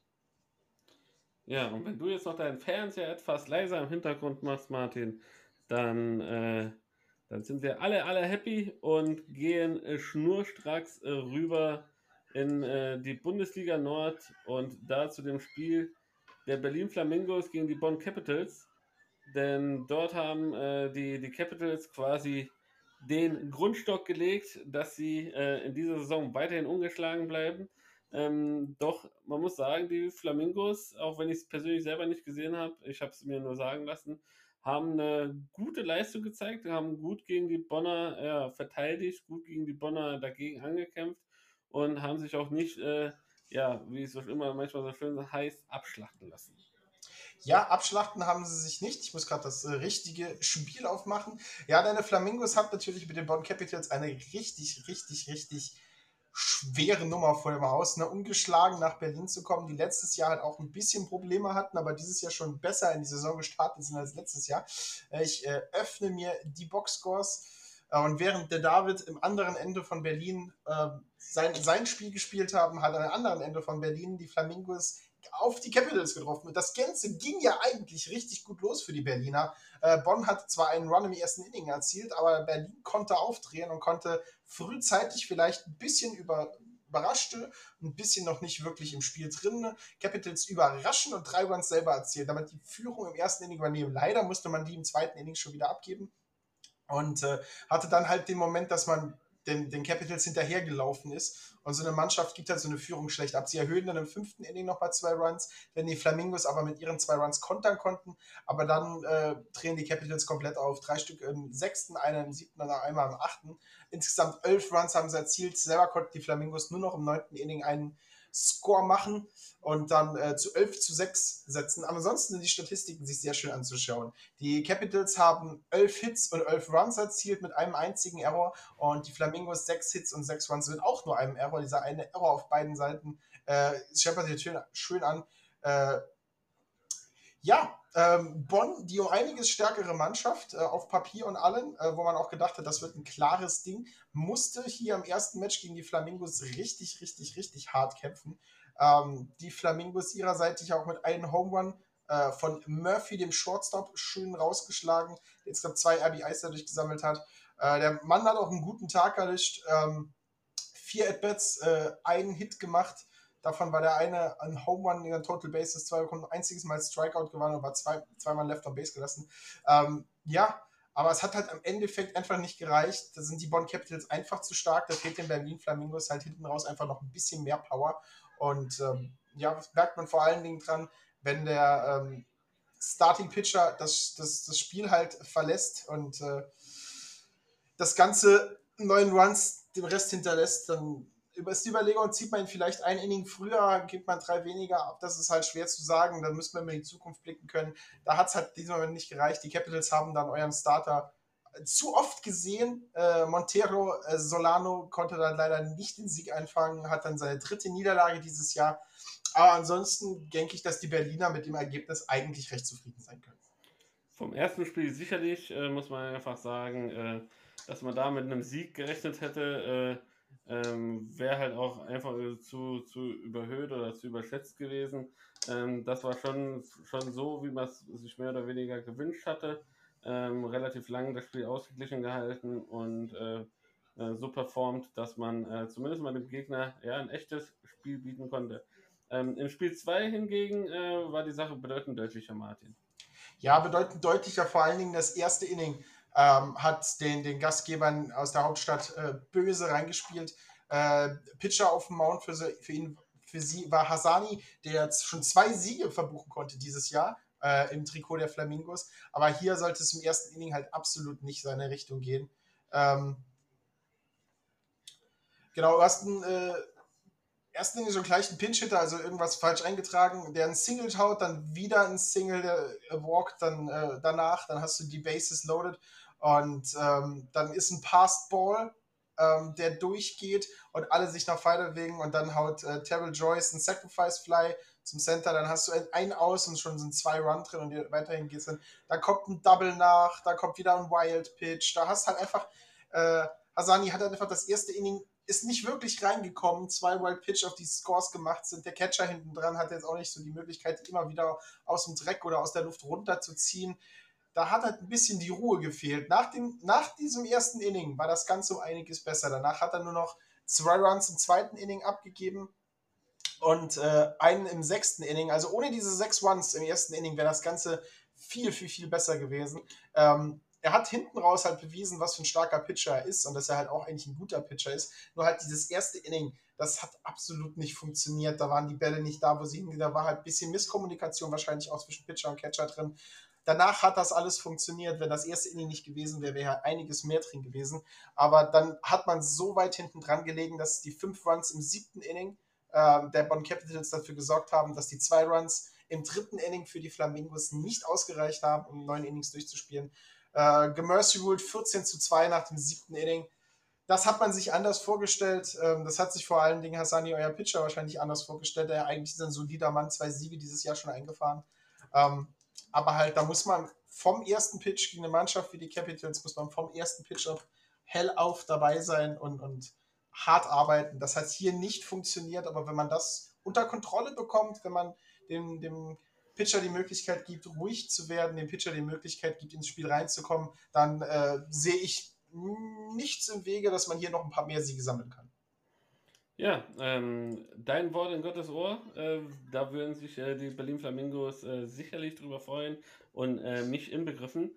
Ähm, kommen wir jetzt zu einer Mannschaft, die äh, ja seit jeher irgendwie auch schon der ärgste Verfolger der Bonn Capitals ist, und zwar die Untouchable, Untouchable Paderborn, die ähm, ja unerwartet damals gegen die, gegen die äh, Hamburg Steelers die, den Sweep haben einstecken müssen und seitdem aber auf der Welle sind, dass sie quasi alles und jeden niederringen wollen, was sich in den Weg stellt. Und äh, mit Phil, Phil Bergmann äh, letzte Woche auch den Spieler der Woche gehabt. Und ähm, ja, diese Woche ging es äh, gegen die Dortmund Wanderers. Und das Einzige, was die Untouchable Paderborn tatsächlich nur verbessern müssen, ist, endlich mal einen Stream parat zu legen, dass wir uns auch von ihren Qualitäten in bewegten Bildern auch mal äh, äh, überzeugen können, außer wenn sie irgendwo auswärts zu, äh, zu Besuch sind. Und äh, gerade in Spiel 1, muss man sagen, war das schon eine souveräne Leistung von den Untouchable Paderborn.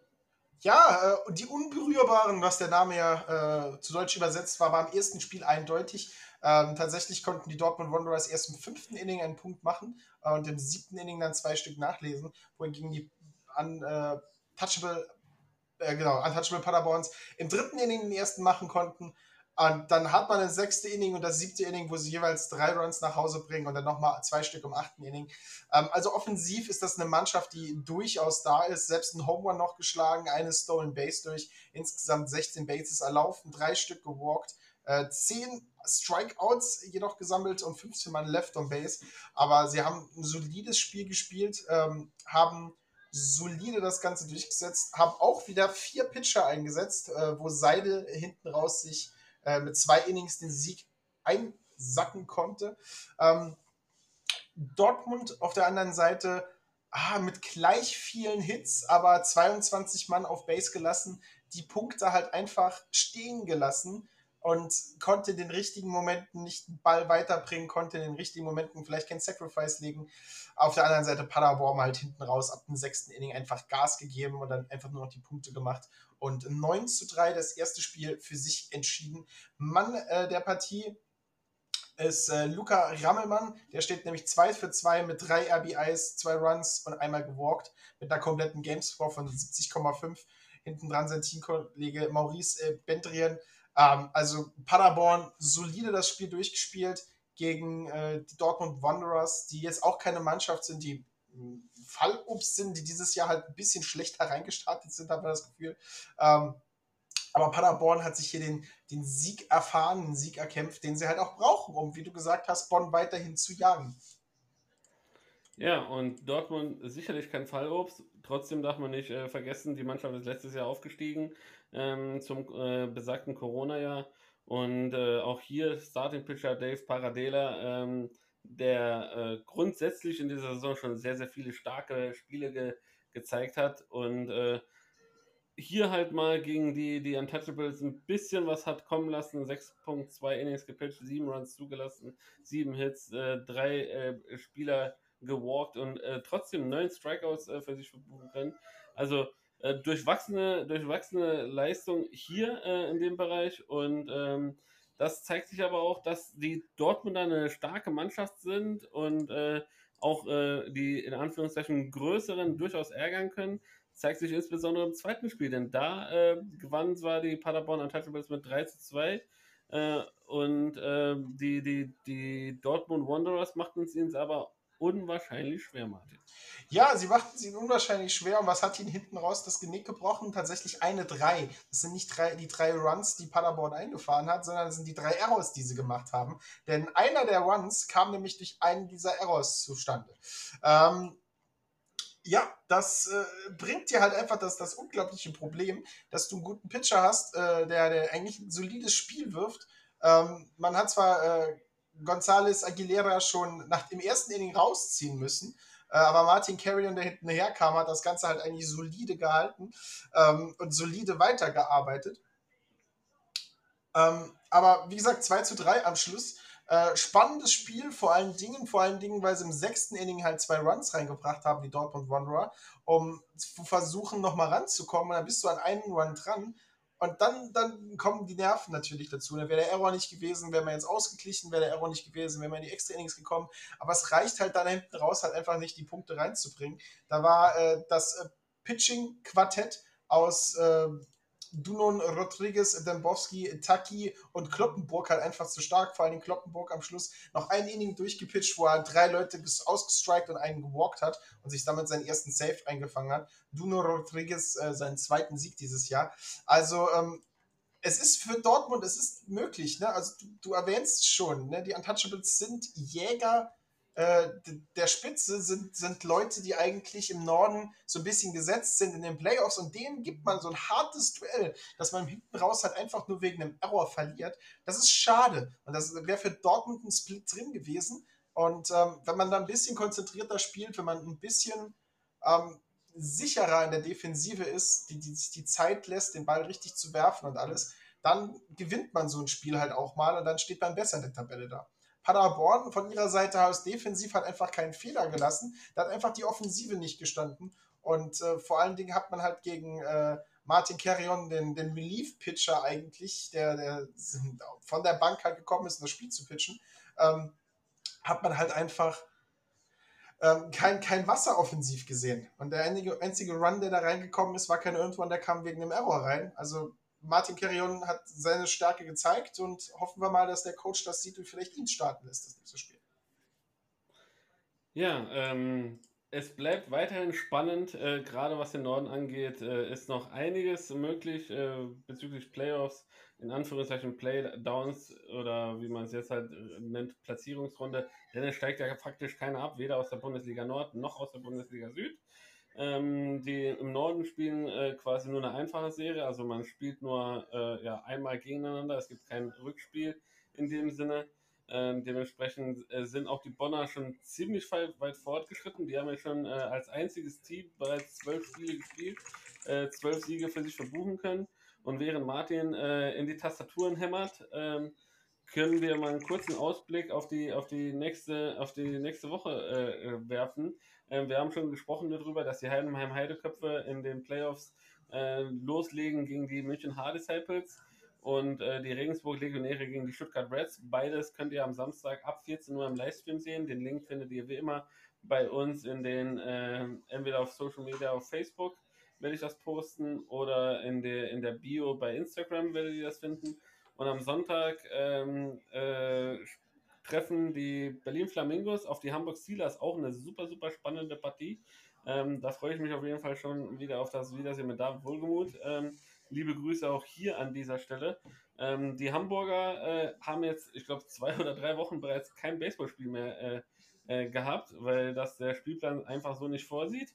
Und äh, mal gucken, ob ihnen das so zum Verhängnis wird, denn die Berliner ähm, sind jetzt auch so ein bisschen auf der auf einer Welle. Sie sind im Spiel drin, jetzt zwar gegen die Bonner äh, verloren, aber da hat man jetzt nicht unbedingt mit, mit Splits oder mit irgendeinem Sieg gerechnet. Und dementsprechend ja, bin ich mal gespannt, wie es, wie es jetzt gegen die Hamburger geht. Es geht natürlich nicht um nicht mehr und nicht weniger als eventuelle Playoff-Ambitionen von beiden Mannschaften. Also beide Mannschaften müssen da ein bisschen was zeigen. Ähm, und hier auch, äh, ja, ein Tipp. Äh, und äh, ich verrate nicht zu viel. Äh, Rainer Wöttke und äh, Chris, äh, Christian Sengeleiter, die die Flamingos TV machen, immer, also bevor, sogar bevor ich Flamingos Mitglied geworden bin, war das immer einer meiner Lieblingsstreams, denn die Jungs machen das echt super, super spannend, super lustig, super unterhaltsam. Ähm, grundsätzlich auf Facebook zu sehen äh, oder auch auf sportdeutschland.tv. Aber wie gesagt, ich werde euch die Links posten. Und ähm, dann kommen wir zum Spiel der Dortmund Wanderers gegen die äh, Doren Wildfarmers. Martin, wie siehst du das hier? Ähm, Dortmund gegen Doren. Ähm, Dortmund hat dieses Wochenende gezeigt, dass sie auch gegen sehr starke Mannschaften bestehen können, aber Doren ihrerseits haben gesagt, dass sie eine äußerst starke Mannschaft sind. Ähm, wenn äh, sie im zweiten Spiel das solide Pitching von Dortmund ein bisschen attackieren können, ähm, gehe ich für den Sweep von Doren halt aus. Aber ich glaube, Dortmund hat aus diesem Wochenende gelernt, hat von den Qualitäten der Pitcher ein bisschen gelernt. Und ich könnte mir vorstellen, ähm, dass sie das umsetzen. Gegen die nicht ganz so gutes Pitching und nicht ganz so gute Defensive der Dorener könnten sie auch ein paar Runs erzielen. Ich könnte hier durchaus einen Split erwarten. Split, äh, das wäre auf jeden Fall eine dicke, dicke Überraschung. Und ähm, dann kommen wir zu den Solingen Alligators, die auch jetzt äh, zwei, drei Wochen äh, bereits nicht gespielt haben. Die treffen auf die Cologne Cardinals, ähm, die ihre, äh, ihrerseits wiederum äh, keinen allzu guten Start in die Saison hatten. Was erwartest du da? Ja, ähm, ich Solingen hast, wie gesagt, äh, eine längere Zeit kein Baseball gespielt, zwei Wochen lang Pause gehabt bricht es ihnen so das Genick, wie es Doren letztes Jahr das Genick gebrochen hat. Das werden wir sehen. Köln auf ihrer Seite sind eigentlich im Flow drin, sind eigentlich eine stärkere Mannschaft, als den Tabellenplatz absieht. Und ich glaube halt auch, die Alligators ist eine Mannschaft, die ihnen von der Erfahrung her vielleicht ein bisschen liegt. Die stehen auf 4 zu 4, also sind nicht unschlagbar.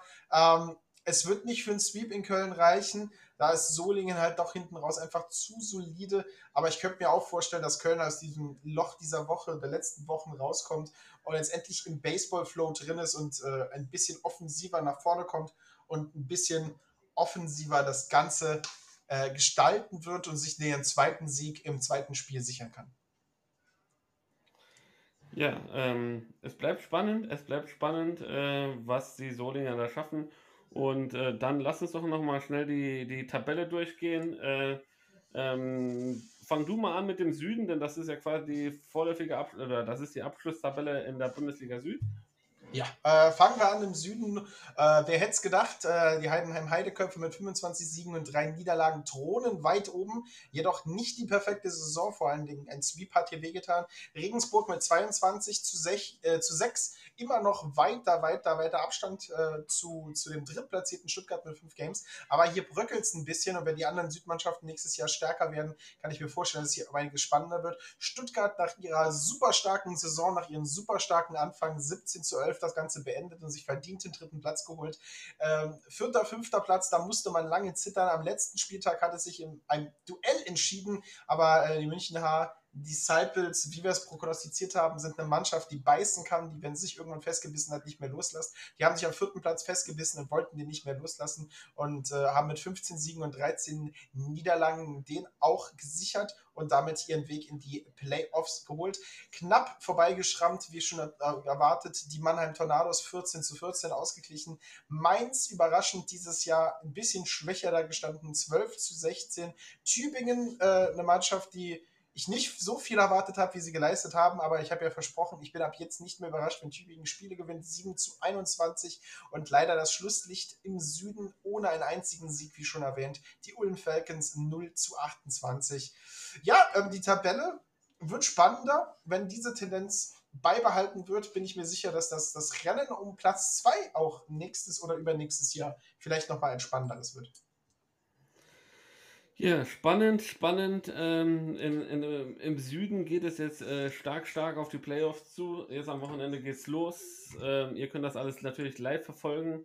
Und äh, ja, im Norden sind wir noch etwas davon entfernt. Deshalb kurz die Tabelle. Bonn Capitals auf Platz 1, 12 Siege, keine Niederlage. Auf Platz 2, 6 Spiele, 4 Niederlagen. Die Untouchable Paderborn gefolgt von den Solingen Alligators und den Doren Wild Farmers mit jeweils äh, vier Siegen und vier Niederlagen auf Platz 3 und 4. Auf Platz 5 die Berlin Flamingos mit drei Siegen und fünf Niederlagen. Auf Platz 6 die Hamburg Steelers mit zwei Siegen und vier Niederlagen, äh, gefolgt von den äh, Dortmund Wanderers mit äh, auf Platz 7 mit zwei Siegen und acht Niederlagen und am letzten Platz die Cologne Cardinals mit einem Sieg und fünf Niederlagen. Aber wie gesagt, das ist noch alles so ein bisschen verzerrt. Es gibt viele Mannschaften, die noch nicht die gleiche Spielanzahl gespielt haben. Dementsprechend, äh, ja, noch eine richtige Aussagekraft hat das Ganze noch nicht. Trotzdem, äh, ja, bleibt es auch im Norden spannend. Und ja, ähm, im Norden ist es spannend. Martin haut wieder wie verrückt in die Tasten, dass es mir hier quasi die Ohren raushaut. Ich frage mich, wann dieser ITler sich endlich mal eine geräuscharme Tastatur zulegt. Niemals, oder, weil oder, mechanische oder, Tastaturen besser sind. Oder, oder, oder, mal sein, mal, mal sein äh, wie heißt äh, seine Schreibmaschine entfernt. Äh, ähm, auf jeden Fall ähm, gehen wir jetzt dahin, wo es demnächst äh, ziemlich spannend wird, denn äh, All-Star-Spieler äh, wurden gewählt und demnächst geht es darum, wer denn starten darf. Und ähm, allgemein in der MLB ist in den letzten zwei Wochen unfassbar viel passiert. Ja, unfassbar viel passiert. Wir haben zwei Wochen äh, Wert an Informationen, zwei Wochen, die wir nacharbeiten können. Es ist unglaublich viel passiert. Ähm, äh, wir haben ja, wir fangen ja seit neuestem immer in der National League an. Wir haben ja früher die National League Central als das Irrenhaus äh, bezeichnet, aber ich glaube, dieses Jahr ähm, allen Prognosen verschuldet ist die American League East, unsere Division, äh, unserer Red Sox, das Irrenhaus. Denn wenn mir am Anfang des Jahres irgendjemand gesagt, dass da getippt hat, hätte ich gesagt, das ist schönes Wunschdenken, aber das kommen wir gar nicht hin. Aber natürlich, wir bewegen uns große Schritte auf die All-Star-Break zu. Ähm, die drei Position Players für jede Position sind ausgewählt. Jetzt könnt ihr nur noch voten, wer denn startet. Äh, meine Starting Nine, für, äh, meine Starting Eight sozusagen für beide Seiten werde ich euch am Ende des Podcasts anstatt einer lustigen Geschichte äh, präsentieren. Die habe ich auf der Arbeit gemacht äh, und, und habe mir die zugeschickt, dass ich euch die frisch geben kann. Aber fangen wir doch an in der National League West und äh, da sieht es so ein bisschen aus, wie das ein Herr Patrick Lauer äh, prognostiziert hat, ein wenig. San Francisco mit 50 Siegen vorne dicht davon gefolgt die LA Dodgers mit 49 Siegen, San Diego, Slam Diego, wie es manch einer nennt, mit 48 hinten dran und da weit abgeschlagen mit 33 und 22 Colorado und Arizona. Ähm, das ist ein spannendes Dreierrennen. Das ist ein wirklich spannendes Dreierrennen. Und vor allen Dingen San Diego mit neun Siegen und einer Niederlage gibt richtig, richtig gut Gas, um sich weiter nach oben zu verarbeiten. Plus 78 Runs scored besser nur noch die LA Dodgers mit 106 und natürlich San Francisco mit 97. Also San Francisco, ähm, wer da für die Trades zuständig war, wer da für das Aufstellen dieser Mannschaft dieses Jahr war, verdient jetzt schon einen Orden. Allein schon, dass man bis zur Hälfte der Saison vor den Dodgers und vor San Diego steht, als eine Mannschaft, die nicht mal so wirklich in die Top 10 Power Rankings reingekommen ist äh, zu Beginn der Season, da wäre wieder so eine 1-Dollar-Wette gewesen. Ne? Wenn, du, wenn du zu Beginn der Saison wettest, dass San Francisco zu All-Star Break die National League West anführt, wäre wahrscheinlich auch wieder so ein paar hundert Euro in die Podcast-Kasse gekommen für einen Euro. Aber ne, super starkes Team. Ähm, der Starspieler an sich für diese Mannschaft einfach Buster Posey, der ein Spiel abliefert. Äh, jedes Mal, wenn er hinter der Platte ist, das ist Wahnsinn, sich anzuschauen, was er in seinem hohen Alter in dieser wirklich harten Position noch für Leistung bringt und gleichzeitig dann auch offensiv für, für einen Garant seiner Mannschaft ist. Ja, ähm, Buster Posey, ähm, ob er natürlich der, der Garant ist, äh, sei dahingestellt. Ist auf jeden Fall ein Baustein und ein Baustein ist sicherlich auch die erwähnte, von uns äh, viel proklamierte äh, Teamleistung, die die San Francisco Giants zweifelohne äh, diese Saison auf den Platz bringen. Sie äh, ärgern nicht nur die, die Arrivierten da oben. Ähm, ich habe gestern noch einen Post rausgehauen. Wenn zwei sich streiten, freut sich der Dritte. Wird es denn San Francisco? Glaubst du tatsächlich, dass sie das bis zum Schluss durchhalten oder werden sie noch von, äh, von den Dodgers äh, oder den Padres oder sogar beiden abgefangen, Martin? Ja, das äh, ist jetzt schwer zu prognostizieren. Also ähm, natürlich sind wir jetzt fast in der Hälfte der Season und äh, San Francisco hat 50 Siege eingesammelt und wie du es schon richtig rausgehauen hast, das erste Team auf 50 Siegen. Ähm, natürlich, es ist alles möglich in der National League West. Wenn die Dodgers nochmal in so ein Loch fallen, wo sie schlecht spielen, äh, könnte sich einiges bewegen. San Diego ist jetzt natürlich heiß wie nichts, hat jetzt die Winning Streak, die natürlich jetzt kurz gecuttet wird, weil die, die ähm, wie heißt es, weil die All-Star-Break natürlich auf dem Weg ist, ob das jetzt vielleicht ein bisschen Momentum wegnimmt, das kann natürlich sein. Ich, ich fühle mich gar nicht sicher, hier zu prognostizieren, wer wo steht. Ähm, aber ich könnte mir, ich mir tatsächlich äh, vorstellen, dass vielleicht es ähnlich so stehen bleibt, aber alle drei Teams in die, in die Playoffs reinkommen. Weil, äh, so wie es nämlich gerade aussieht, sind nämlich tatsächlich die Playoff-Aspiranten San Francisco als Sieger äh, der, der National League West, LA Dodgers als erster Wildcard-Träger und dann San Diego als zweiter Wildcard-Träger. Also alle anderen Teams, ich glaube, das nächste sind die Cubs für die Wildcard-Slots, die sind fünf, fünfeinhalb Spiele hinter San Diego. Also wir könnten tatsächlich ein Triplet aus der National League West sehen, die da durchmarschiert. Und das wäre auch mal wieder was Besonderes, aber spricht halt einfach nur für die Stärke dieser Division dieses Jahr. Ähm, ja, also überragende, überragende Division. Äh, es ist alles drin. Äh, es ist ein Tatis Junior, der wieder drei Home Runs in einem Spiel weghaut. Ähm, Dodgers, ein Mookie Betts, der im Spiel gegen San Francisco äh, seine, seine Zauberkünste vollführt. Da gibt es auch ein schönes, kurzes Video, wie, wie, wie ein Passball quasi auftitscht. Er dann äh, geistesgegenwärtig mit dem mit, dem, mit der Keule äh, äh, den, den Ball etwas balanciert und äh, selber auffängt und dann zurück an Buster Posey gibt. Also sehr, sehr, sehr, sehr nice. Ähm, Cody Bellinger, der auch wieder Walk-of Home Runs haut. Ähm, also es ist tatsächlich alles, alles drin. Ähm, die, ja, wenn man sich jetzt allgemein so die Statistiken anguckt, die Padres sind von den letzten zehn Spielen neun Siege äh, eingefahren, ähm, sind auf jeden Fall on fire, ähm, was das Ganze angeht. Und was viel, viel krasser ist, auch die Giants haben eine sehr, sehr starke Offense. 385 Runs erzielt, ja, äh, lediglich 288 zugelassen. Also ja, ähm, es spricht nicht viel dagegen, dass das äh, nicht eventuell bis zum Schluss bleiben kann. Also ähm, wieder mal ist äh, der Spruch Trumpf, den wir schon immer gesagt haben, was wir am Anfang der Saison verzapfen, interessiert einen Toten an, denn am Ende kommt es trotzdem anders, als wir denken. Äh, wir äh, als äh, Fachexperten äh, ja, freuen uns tatsächlich, dass es auch mal so überraschend ist, dass man nicht nur die Dodgers da oben zu drohen sieht und äh, mit 20 Spielen Vorsprung die National League West anführt. Und äh, ja, ähm, de dementsprechend alles, alles gut. Ähm, ja. Gehen wir schnurstracks rüber in die National League Central. Ja, da, gehen wir weiter, äh, gehen wir weiter zur National League Central. Find genau, da treffen die Milwaukee äh, Brewers heute, glaube ich, auf die Chicago Cubs. Und ähm, unser äh, werter Kollege und Freund äh, der, äh, und äh, Gast hier in diesem, in diesem Podcast, äh, Tobi Dietrich, kommentiert heute auf der Zone dieses Spiel. Also ab 20 Uhr, jeder, der so einen Account hat, kann gerne darüber schalten. Äh, wenn ihr das ja gehört habt, ist das schon gelaufen. Aber es gibt da tatsächlich, ich glaube, auf der Zone Real Life, also könnt ihr euch das ganze Spiel nochmal angucken. vielleicht einen deutschen Kommentar. Ähm, auf jeden Fall spannend. Äh, die Milwaukee Brewers äh, führen diese Division an. Auch die letzten zehn Spiele, neun Siege, eine Niederlage lediglich kassiert. Ähm, haben eine Winning Streak von sieben Spielen in Folge, die sie, die sie für sich zu verbuchen haben. Und äh, ja, äh, halten die Cubbies äh, schön auf Abstand. Fünf Spiele sind die Cubbies bereits hinten dran. Äh, ist das für dich auch sowas wie eine Vorentscheidung?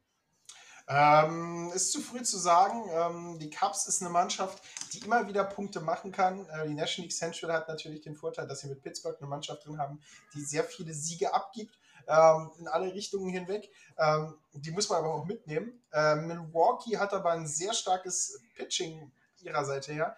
Äh, du hast Freddy Peralta, der eine sehr, sehr gute Saison wirft. 122 Strikeouts bei nur 87 geworfene Innings.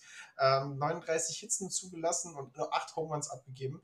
Ähm, sehr, sehr, sehr starke Saison, hatten äh, gegen sich eine ERA von 2.17 und die Gegner haben 100, äh, nur 0.132er Average gegen ihn. Das bedeutet, von 10 Schlagmännern kommt einer mal auf Base, also macht einer einen Hit gegen ihn. Und das ist bei äh, der Anzahl an Bändern, die du face, natürlich sehr, sehr, sehr stark.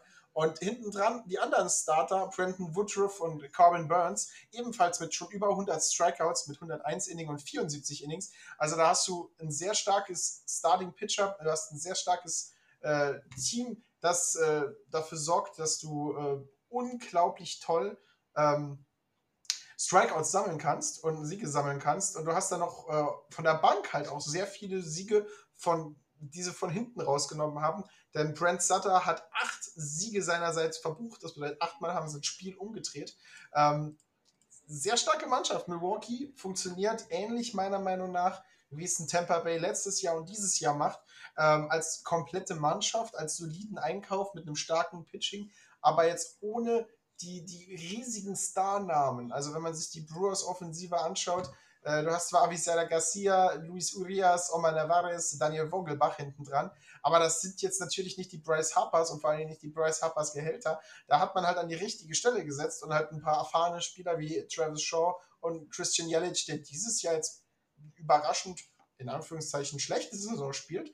Aber ähm, da hast du halt tatsächlich eine Mannschaft zusammengebaut, die konkurrenzfähig in der National League Central ist und das gegen Mannschaften wie Cincinnati, deren Pitching nicht schlechter geworden ist und die Cubs, die sich ein wenig hin und her getradet, verbessert, verschlechtert haben, aber dazu komme ich, kommen wir später gleich noch, wie das Ganze denn hingekommen ist. Also verdient vorne mit 47, 37 Niederlagen, die Cubs hinten dran, haben wir als erwähnt 42 zu 38, die Reds mit 39 zu 39 perfekt ausgeglichen, everything in balance. Äh, St. Louis hinten dran mit 39 zu 41 und ganz unten am Schluss äh, die AAA-Mannschaft, die in der MLB mitspielen darf, die Pittsburgh Pirates, 29 zu 49. Ja, ähm, ein Wort noch vielleicht zu St. Louis. Äh, also gefühlt hätte man sich irgendwie erwartet, auch mit dem, mit dem, mit dem, mit der Verpflichtung von Arenado, dass da ähm, ja ein, zwei Steps äh, nach vorne gehen, aber äh, im Gegenteil, ähm, aus dem Playoff-Aspiranten von den letzten Jahren äh, ist jetzt mehr oder weniger eine Durchschnittsmannschaft geworden. Ähm, was fehlt da deines Erachtens nach, um tatsächlich vielleicht auch so den nächsten Step zu machen, Martin? Ja, also es kann nicht wirklich an der Offensive liegen, weil mit äh, Arenado, wie du erwähnt hast, dann haben wir Tyler O'Neill, Paul Goldschmidt und Paul Young, äh, die alle 10 plus Home Runs geschlagen haben. Und Arenado liefert eine gute Saison ab, 268er Average, 322er On-Base Percent. Also sind, der Average ist komplett in Ordnung und 322 On-Base auch gut. Slugging mit 517 jetzt auch nicht so schlecht. 52 RBIs, 16 Home Runs, also der liefert halt komplett ab. Also es äh, sind halt einfach die Momente, wo das Team halt einfach nicht, nicht wirklich richtig zusammen Klick macht. Ne? Minus 45 Runs. Ähm, da fehlen halt einfach die Punkte. Du gibst halt gegen Teams, die vermeintlich schlechter sind, gibst du halt sehr viele Punkte ab. Du sorgst halt dafür, dass die Spiele, wo du vorne liegst, dass du die nicht konsequent nach hinten durchfährst. Und ähm, ja, es liegt halt auch ein bisschen das Pitching, also Adam Wainwright als, als, als äh, Starter mit 92 Innings gepitcht, 92 Strikeouts. Es fehlt halt überall hier und da. Äh, es fehlt halt vielleicht ein klares Ace. Äh, Jack Flaherty gibt natürlich sein achtes mit acht Siegen und einer Niederlage äh, wirft der Mann natürlich alles, was geht, aber ist halt auch nicht so der Lightouts-Strikeout-Pitcher mit nur 67 Strikeouts. Äh, macht aber halt eine gute Saison. Es fehlt halt irgendwo vielleicht an, an mehreren Ecken so ein kleines bisschen und am Schluss ist es natürlich das, was immer fehlt, ein kleines Fünkchen Glück. Kleines Fünkchen Glück. Ich glaube, das würden sich gerne viele Pittsburgh Pirates-Fans äh, auch wünschen, äh, dass da mal was passiert. Obwohl äh, der äh, Third Baseman von den Pittsburgh Pirates hat äh, gestern, glaube ich, ein unfassbares Play gemacht. Äh, in den Highlights Reels habe ich mir das angeguckt. ganz weit draußen von Third Base an 1 den, den Better ausgemacht. Das war auf jeden Fall ein beachtliches Play. Immerhin etwas zu freuen hatten sie ja. Und äh, wir gehen jetzt in die National League East. Und ähm, wenn ich National League East lese, sehe ich die New York Mets, die Washington Nationals. Und da fallen mir direkt Jacob de Grom und äh, Max Scherzer ein. Und wenn ich Jacob de Grom und Max Scherzer äh, spreche, denke ich an Pitcher. Und wenn ich an Pitcher denke, denke ich an, dass seit dieser Woche Montag äh, alle Pitcher auf verbotene äh, sticky Substanzen untersucht werden. Und da gab es ein sehr, sehr lustiges Video wo Max Scherzer sich quasi komplett nackig gemacht hat, äh, um, zu, um zu zeigen, dass er nirgendwo was Klebriges hat. Ähm, Jacob de Grom wurde als, glaube ich, einer der ersten äh, dahingehend untersucht und äh, äh Sergio Romo von den Oakland A's hat auch, äh, äh, glaube die Hose sogar fast schon unten gehabt, ähm, um zu zeigen, dass da nichts ist. Äh, also sehr, sehr, sehr, sehr viel äh, beachtetes Thema. Wie, bevor wir jetzt gleich die Platzierung durchgehen, wie stehst du zu dem Thema, Martin? Also wir haben ja schon mal drüber gesprochen. Ähm, zum einen ist es natürlich eine Tradition im Baseball und der Baseball tut sich immer sehr schwer, da eine Tradition aufzugeben. Ähm, es war so eine unwritten Rule, dass die Pitcher es benutzen, auch ein bisschen Kontrolle drüber zu haben, was natürlich auch dafür gesorgt hat, dass man halt einfach diese Fireball-Thrower an den 100 Meilen pro Stunde kratzen konnten und dennoch bessere Kontrolle hatten, um einfach die Spieler nicht zu verletzen. Ähm, ich, ich freue mich mal auf Ende des Jahres, weil es gibt hundertprozentig jetzt schon jemanden, der die Hit-by-Pitch-Statistik äh, zur Hand hat und schaut, wie hoch das gegangen ist. Viele Better haben auch, äh, reden auch darüber, ähm, äh, du, du hörst bei manchen Home Run-Jubels, hörst du Ausrufe wie das Nothing Sticky, das Nothing Sticky. Ähm, ja, ähm, ich bin dafür, dass man es verbietet. Ähm, ob diese Untersuchungen so sein müssen, ähm, weiß ich jetzt nicht. Das setzt dem Sport halt irgendwie der Lächerlichkeit aus. Ähm, ich ich habe das, also vor allem das Max Scherzer muss sich fast nackig machen, um zu zeigen, dass er da nichts hat. Na, ist natürlich auch sein Mist ein bisschen gewachsen ähm, dass er es gemacht hat. Aber es, es, gibt so ein bisschen dem Sport der Lächerlichkeit preis. Ähm, wir sind im Jahr 2021. Ich glaube, du solltest es vor dem Spiel und während einem Spiel hinbekommen, dass du nicht jedes dritte Inning auf Mount laufen musst, um nachzuschauen, wenn nicht doch irgendwas dazugekommen ist. Ähm, Finde ich ein bisschen schade, dass man es so umsetzt. Ähm, ich finde es auch vor allen Dingen ein bisschen schade, das in der laufenden Saison umzusetzen und vor allen Dingen so von heute auf morgen in einer Woche. Die All-Star-Break ist nicht so weit weg. Man hätte ja sagen können, wir machen das dann noch fertig. Und ab der All-Star-Break sind das die Regeln oder ab nächstes Jahr sind das die Regeln. Ähm, ich finde den Zeitpunkt ein bisschen weird und ich finde den Zeitpunkt ein bisschen schlecht gewählt, aber ich bin allgemein dafür, wenn man Baseball zu einem Sport machen will, der ja, in, der, in der Zukunft ernst genommen werden will, äh, dann sollte man A, den Schritt dahin machen, dass solche Substanzen verboten sind, dass es tatsächlich auf das Talent der Spieler durchgehend ankommt und nicht auf irgendwelche Vorkrieg-Tricks wie Spitballs und, und, und hier Schmiercreme und Gleitcreme und, und was man nicht alles da einsetzt, zurückzufallen.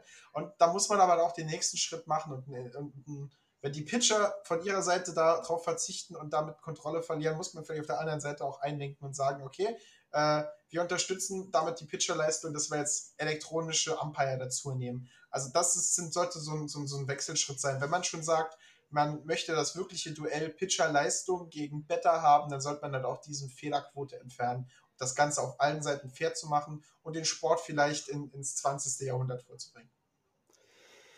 Ja, es bleibt auf jeden Fall spannend. Ähm, nicht ohne Grund ist ja tatsächlich das Ganze jetzt äh, reingebracht worden, denn man merkt tatsächlich, dass die Rotationsrate äh, ja stark zurückgenommen hat, seitdem das die MLB das angekündigt hat.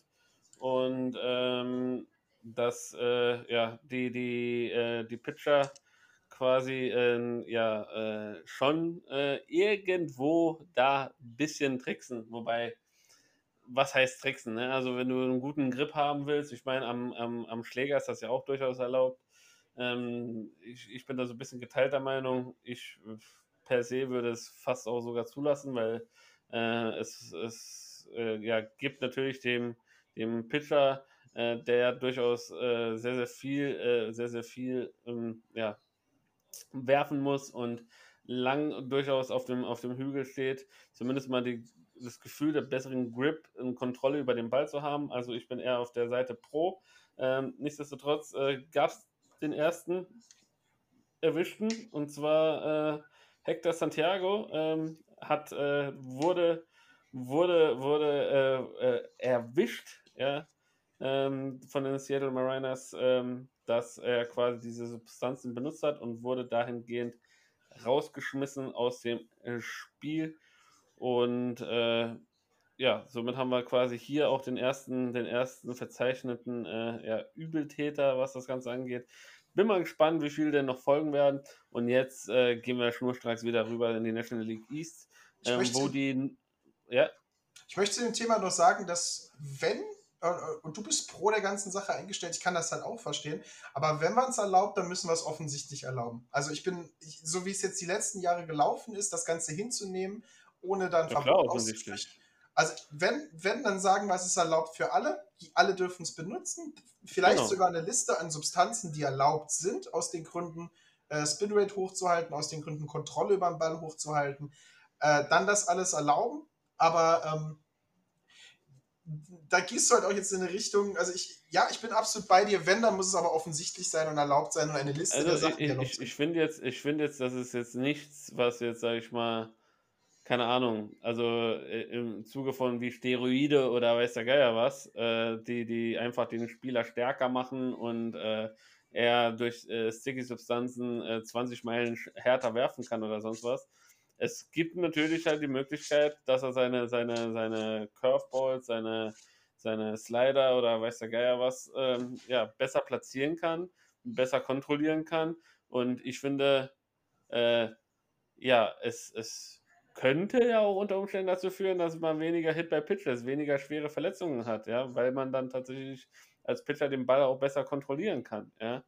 Ähm, und äh, auch dahingehend vielleicht so mal ein bisschen äh, das Ganze relativiert. Also deshalb, ja, also offen ähm, ja. wäre ich, wär ich an sich dafür. Ähm, ich, als, als abschließendes Argument dazu muss ich, das ist halt wieder so ein Problem, dass sich der Baseball wegen seinen unwritten Rules eingefangen hat. Einfach diese kompletten unwritten Rules aufschreiben und alle, die nicht aufgeschrieben sind, existieren halt einfach nicht. Und so soll es dann halt einfach sein. Ich glaube, das ist halt so eine Sache, die den Baseball immer wieder, äh, so ein Schatten der Vergangenheit, der den Baseball immer wieder einholt. Und ich glaube halt einfach, da muss man sich einfach mal den Mut haben und das Ganze abschreiben, dass man in, einem, in die Zukunft gehen kann, ohne sowas zu haben, was den Sport immer wieder lächerlich macht. Eine, einer, der das besonders genossen hat, ich glaube gestern oder vorgestern war das, war das äh, der Umpire Angel Hernandez. Der ist auf Trevor Bauer zugegangen und hat ihm, glaube ich, äh, äh, die Hand gelesen, mehr oder weniger in die Zukunft, ob er denn dieses Jahr vielleicht den Cy Young Award gewinnt oder nicht. Aber der, der, oh, das hat sich, also da hättest du ein wunderbares Meme draus machen können. Oh, hast du aber schöne seidige Haut. Mit was, äh, mit was cremst du dich denn ein? Mit Oil of Olas oder was machst du denn da? Also wunderbar, schaut euch das Video an, sucht danach äh, ist, echt, äh, ist echt sehenswert. Gut, jetzt letztendlich kommen wir zur National League East und da drohen immerhin immer noch die New York Mets äh, von den Washington Nationals und Washington Nationals, oh wow, waren die nicht tot gesagt? haben, haben, wir, haben wir nicht vor zwei Wochen noch gesagt, oh mein Gott, das ist die schlechteste Mannschaft ever und äh, die, die, die sollen nicht auseinanderfallen und was ist denn da los und wo ist Atlanta und äh, wo ist Miami? Und äh, Philadelphia bewegt sich überhaupt nicht mehr, aber die anderen äh, ja, äh, fallen komplett ab. Martin, was ist da los? Ja, Totgesagte leben länger. Ne? Das ist das Schöne, wenn man zwei, eine pa Woche Pause macht, dann trifft auf einmal eine komplett andere Tabelle. Ja, die Washington Nationals äh, haben angefangen, Baseball zu spielen, haben sich spontan dazu entschieden, kurz vor der All-Star-Break ähm, doch äh, nicht Feldhockey, sondern doch Baseball spielen zu wollen. Und vor allen Dingen ein Mann glänzt. Und äh, das ist einer meiner vielen Statistiken, die ich heute dabei habe und verschiedene Momente. Ähm, die meisten Home Runs, ja, die meisten Home Runs von einem linkshändigen Schläger in einem einzelnen Monat geschlagen sind 17 Stück von Babe Ruth, 17 Stück von Barry Bonds und hinten dran Kyle Schwarber mit 16 Stück. Also, wenn Kyle Schwarber wieder heute Abend noch ein großartiges Spiel abliefert, ja, hat er die Chance noch, einen Home Run und er steht in einer Reihe mit Menschen wie Babe Ruth und Barry Bonds in einer Statistik, zwei Home Runs und er schafft es sogar, an ihnen vorbeizugehen. Also Kyle Schwaber äh, von den Cubs weggegangen, äh, unter, unter vielen Tränen ähm, zu den, zu den äh, Nationals gegangen. Ähm, hat hier wirklich tatsächlich die Möglichkeit, in seiner späteren Saison seiner Karriere tatsächlich noch einen, einen großen Schritt äh, in Richtung Hall of Fame zu machen. Also das möchte ich nur kurz angeworfen haben. Ja, die Nationals haben angefangen, richtig guten Baseball zu spielen. Ähm, das Pitching hat angefangen zu klicken, kaum nutzen die keine Substanz mehr, äh, werfen die Pitcher besser. Äh, die Offensive hat tatsächlich angefangen, intelligent zu hitten. Äh, sie haben sich vor allen Dingen in der Statistik ähm, äh, was, was, was, was Hits bei Runner in Scoring Position angeht, verbessert, was dafür führt, dass du mehr Punkte machst. Und vor allen Dingen haben sie halt ihr, ihre Running Difference halt mit guter Defensive und guter Offensive fast umgedreht. Sie haben nur noch minus sieben negative Differenz ähm, und in den letzten zehn Spielen acht Stück gewonnen. Also sie, sie schnuppern an den Mets. Aber äh, auf der anderen Seite ist tatsächlich an den Mets schnuppern auch der einzige richtige Weg, um in die Playoffs noch reinzukommen. Denn für ein Wildcard-Game sind sie sieben Spiele hinter San Diego. Ähm, also dieses Jahr ist es für alle für die East und für die Central richtig schwer, in die Playoffs reinzukommen. Da muss es halt tatsächlich über den Division-Titel gehen. Äh, alles andere sehe ich schwarz. Ja, Philadelphia hat sich kaum bewegt, hat sich überholen lassen von Washington und dachte sich, so ja, der dritte Platz ist ganz angenehm, aber Atlanta komplett abgestürzt. Ich glaube, die, die ganzen Power-Rankings haben die auf 3, 4, 5 rumgesehen und spielen so eine schlechte Saison äh, schaffen es halt einfach nicht in den entscheidenden Spielen die Punkte zu machen und machen halt vor allen Dingen nicht viele Punkte. Und Miami ist immer noch im Neuaufbau, habe ich das Gefühl, die, die, die haben noch nicht so richtig Fisch oder Fleisch. Da denke ich, in zwei, drei Jahren äh, wird man halt durch die, durch die jungen Nachwuchsspieler und äh, das ist, was man sich aus dem Stanton-Deal damals rausgeholt hat, wird dann alles Früchte tragen und dann kann man vielleicht wieder angreifen. Aber oben die Mets immer noch die Mannschaft, die tatsächlich äh, den ersten Platz hält durch eine Sache und das ist gute Defensive. Und wenn du eine gute Defensive hast, ist es auch egal, dass deine Offensive mehr als einschläft. Also die Division, die Division anzuführen mit den wenigsten Runs scored in der kompletten MLB, äh, ist, auch schon, ist auch schon ein Meisterwerk, das man äh, so noch nicht oft gesehen hat. Aber da sind halt die Mets, die sind halt äh, einfach in ihrer, in ihrer Mentalität so, eine gute Defensivaufstellung beim Schach sorgt dafür, dass man mehr Partien gewinnt. Ja, ähm, es bleibt weiterhin spannend in der National League East. Ähm, so richtig vorhersagen traut man sich da tatsächlich gar nichts mehr. Ähm, zumal man auch äh, ja, festhalten muss, dass die New York Mets mit sehr, sehr vielen Verletzungen zu kämpfen haben. Äh, ähm, äh, ein, ein, ein, gerade was das Pitching angeht, äh, wir sehen immer noch keinen äh, äh, Syndergaard, keinen Carrasco. Äh, Lucchesi unterzieht sich Tommy John Surgery. Äh, Yamamoto fehlt auch noch ein Jahr. Also ähm, es ist auf jeden Fall, die, die halten sich komischerweise immer noch über Wasser. Es bleibt tatsächlich abzuwarten, wie lange das denn noch so gut geht. Ähm, ob man eventuell vielleicht im Trading-Bereich da noch mach, was macht oder machen auch muss, um ähm, die Chance weiter aufrechtzuerhalten, dass man in die Playoffs kommt. Und ja, es bleibt wirklich, wirklich spannend, äh, auch was äh, die, die Plätze dahinter angeht. Und äh, eine Mannschaft, äh, jetzt gehen wir zur American League West, äh, die äh, ja, ausgebuht wurde, die, die, ja, keine Ahnung, gesagt wurde, ihr cheatet, ihr seid, äh, keine Ahnung, die schlimmsten und überhaupt Mülltonnen wurden nach ihnen geworfen und was, hast du nicht gesehen. Doch diese Mannschaft, äh, ja, scheint das alles super kalt zu lassen. Ähm, sie haben eine 10-Siegeserie äh, hingelegt, sind dann an den Oakland A's vorbeigezogen und die Rede ist hier von den Houston Astros die zurzeit, und jetzt setzt euch alle da draußen hin, wenn ihr das noch nicht auf, deren, äh, auf euren äh, Listen drauf habt, die haben 452 Runs gescored, 322 zugelassen. Das ist ein Plus von 130 Runs in bis jetzt 80 Spielen. Also wow, Martin.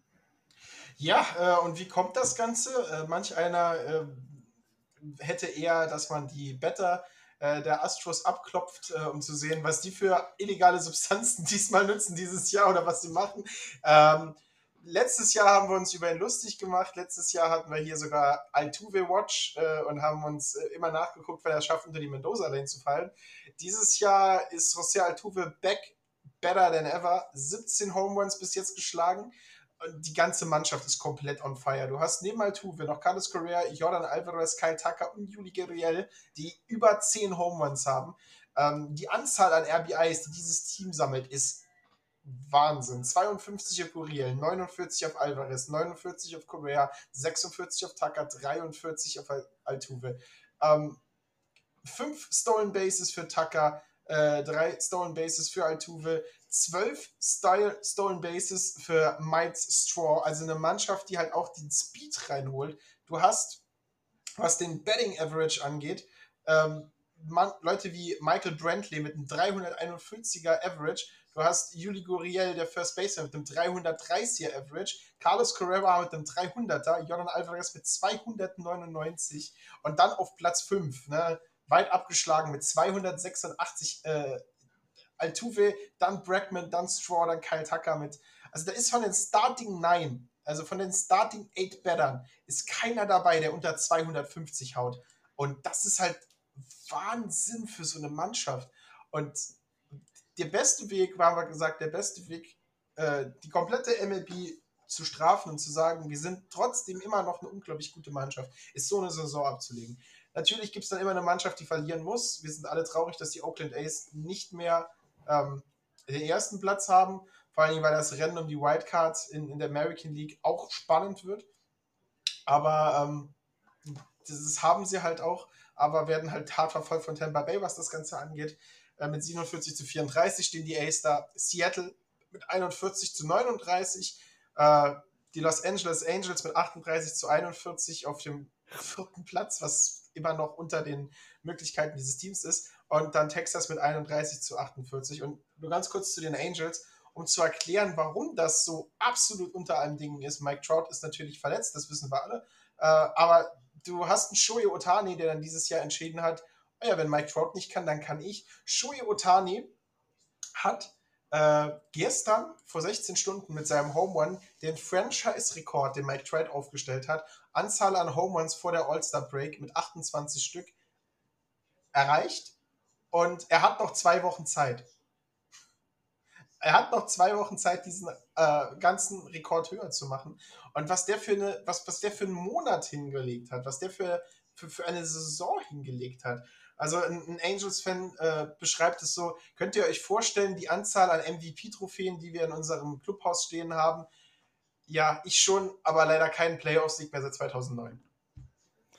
Ja, kein Playoff-Sieg seit 2009 und ähm, ja, man muss halt einfach festhalten, Shohei Otani ähm, ist auch der erste, der erste ähm, ja, ähm, Teilnehmer des Home Run Contests.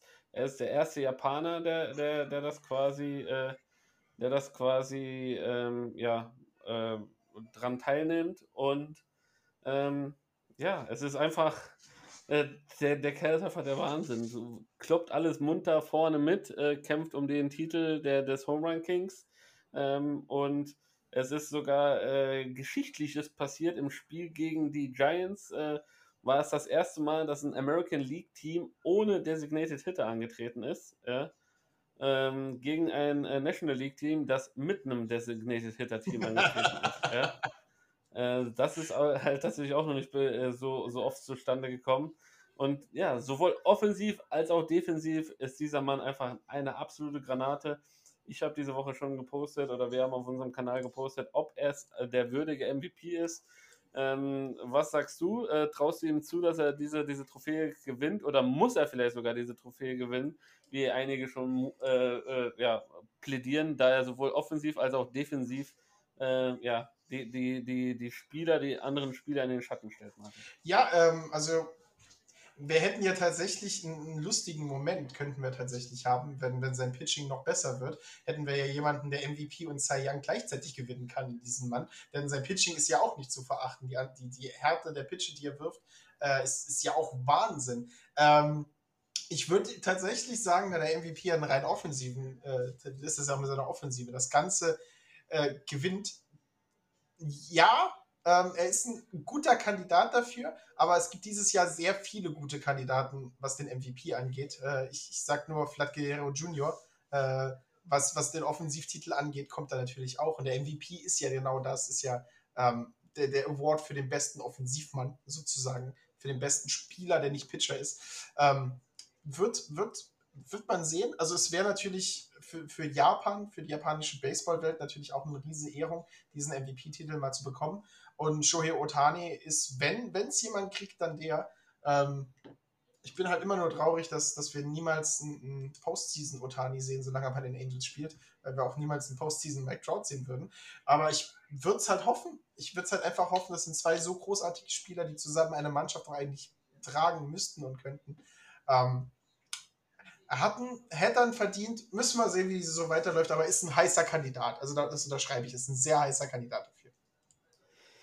Sehr heißer Kandidat und äh, von sehr heißen Kandidaten gehen wir in die American League Central und da zu den Chicago White Sox, ähm, die äh, da äh, an vorderster Front drohen mit 46 Siegen und 32 Niederlagen, führen sie die Tabelle an vor den Cleveland Indians, gefolgt von den weit abgeschlagenen Detroit Tigers, den Minnesota Twins und den Kansas City äh, Chiefs schon wieder. Ich falle jedes Mal drauf ein. Kansas City Royals natürlich, mein Freund, denn wir sind ja hier im Baseball und nicht im Football. Ähm, die Chicago White Sox äh, jetzt wieder mal eine Winning Streak von zwei Spielen, haben aber die letzten, von den letzten zehn Spielen sieben Niederlagen eingesteckt. Ähm, da ist so ein bisschen der Offensivmotor in Stottern geraten, Martin. Ja, der Offensivmotor ist ein bisschen in Stottern geraten, gleichzeitig jetzt das Pitching auch so ein bisschen abgebaut hat. Ähm, aber das ist so eine Sache, die sehen wir jedes Jahr, dass, dass Top-Teams mal so einen Moment haben, wo das Ganze so ein bisschen einbricht. Äh, alle alle Dodgers-Fans kennen das von ihrer Mannschaft. Normalerweise passiert es bei den Dodgers, wenn sie schon die Division geklincht haben. Äh, hier ist es ein bisschen früher passiert. Und ich glaube einfach, das ist so ein kurzes Abrutschen der White Sox mit einem gleichzeitigen Erstarken all ihrer Gegner. Ähm, ne, gegen Minnesota, die jetzt halt auch schon eine bessere, bessere letzten zehn Spieler hingelegt haben. Ne? Genau im Gegenteil der White Sox, stehen 7 zu 3, die White Sox 3 zu 7. Aber ähm, da muss man dann einfach drauf achten, wie schnell man sich nach sowas erholen kann. Zwei Wochen ist All-Star-Break, wie wir gesagt haben. Ähm, da, da muss halt sich einfach dahin retten. Und wir müssen halt einfach schauen, wie sie sich entwickeln. Aber ich glaube nicht, dass die White Sox als Team so nervlich schwach sind, dass sie das jetzt irgendwie aus der Bahn wirft. Das ist halt Baseball. Du hast über 160 Spiele in der Saison. Da kannst du mal so, also so eine Schwäche mittendrin einfach mal haben, vor allem, weil du jeden Abend spielen musst, jeden Abend performen musst. Und wenn dann zwei, drei Key-Spieler gerade mal so eine Ermüdungsphase haben, dann kann es halt einfach mal passieren, dass man da ein bisschen ausrutscht. Cleveland auf der anderen Seite 5 zu 5, Detroit, die sich nach oben gekämpft haben, immer wieder. Also diese, diese American League Central ist immer wieder überraschend, wenn man da reinblickt. Also Baseball allgemein dieses Jahr habe ich das Gefühl, dass es viel überraschender ist, als man erwartet hat als man nach Corona ja vor allen Dingen erwartet hat. Aber ähm, die American League Central ich würde fast behaupten, dass die White Sox den ersten Platz nicht wieder abgeben. Da sind sie halt einfach zu rund, sind sie einfach zu gut. Mit plus 82 stehen sie da halt auch richtig gut weit oben. Ähm, ja, auf der anderen Seite der Rest, Cleveland, Detroit, Minnesota, Kansas, haben wir alle stärker eingeschätzt, als sie tatsächlich sind, vielleicht bis auf Detroit. Ähm, Kansas City vor allen Dingen und Minnesota nach den letzten guten Jahren enttäuschen ein wenig. Aber ähm, die White Sox weit oben in der American League Central, wo ich sie gesehen habe, wo ich mich freue, sie zu sehen. Deswegen denke ich halt auch, die, die clinchen die American League Central. Ja, und äh, die Minnesota Twins äh, ja, verharren weit, weit weg äh, von jeglichen Playoff-Ambitionen. Äh, die Bomb Squad dieses Jahr ähm, nicht mehr als ein Bomb-Squadchen, möchte man sagen. Ähm, trotzdem äh, Max Kepler ähm, kommt so ein bisschen ins Rollen, paar schöne Plays gehabt und äh, ich habe äh, mit äh, Benji Kleiner geredet, der ihn ja auch mal gecoacht hat und er hat mir gesagt, er mutmaßt, dass er eventuell getradet wird. Und ähm, wie glaubst du, äh, äh wird das, äh, siehst du da eine Möglichkeit, dass er tatsächlich weggeht? Er hat gemeint, dass er irgendwie im Urin hat, dass er nach St. Louis geht. Oh, also ich möchte natürlich jetzt, jetzt äh, mich nicht mit, mit ähm, äh, jemanden anlegen, der A, den Spieler kennt und B, wahrscheinlich einen besseren Einblick in die MLB hat. Nach St. Louis, jetzt, mal, jetzt schaue ich mal ganz kurz nach, wir hatten St. Louis in, in, in, im, äh, im Kader im Outfield. Warte eine jetzt, sowas triffst du mich aber überraschend. Ähm, Trade, könnte man ihn traden? Ja, natürlich. Du kannst jeden Spieler traden. Äh, das haben die Red Sox bewiesen, indem sie einen der besten Baseballspieler unserer Zeit äh, einfach mal wegtraden für jemanden, der zwar auch gut ist, aber niemals, ähm, äh, niemals äh, das, das, das komplette äh, Niki Betts ersetzen kann. Wo sind wir denn im Outfield? Harrison Bader auf der Injured List, Dalen Carsten aus dem Team, Scott Hurst, Lars Nuttobart, Tyler O'Neill, den Thomas Race. Äh, ja, ähm, könnte mir tatsächlich vorstellen, dass es St. Louis geht, würde da im Outfield eine Stammposition bekommen, weil das Outfield ziemlich dünn gesät ist an, an großen Namen. Ähm, für den jetzigen Outfielders sind vier Stück aus den Miners mit einem beiden Miners-Vertrag. Harrison Bader äh, ist auf der Injured List. Also da wäre Platz für ihn. Also ähm, wenn sie versuchen, ja, natürlich ist es schlecht, einen Spieler wegzutraden, wenn er eine schlechtere Season hinter sich hat. Ähm, lass mich, ich schaue mal ganz kurz nach, wie seine, wie seine St Standings sind. Ähm,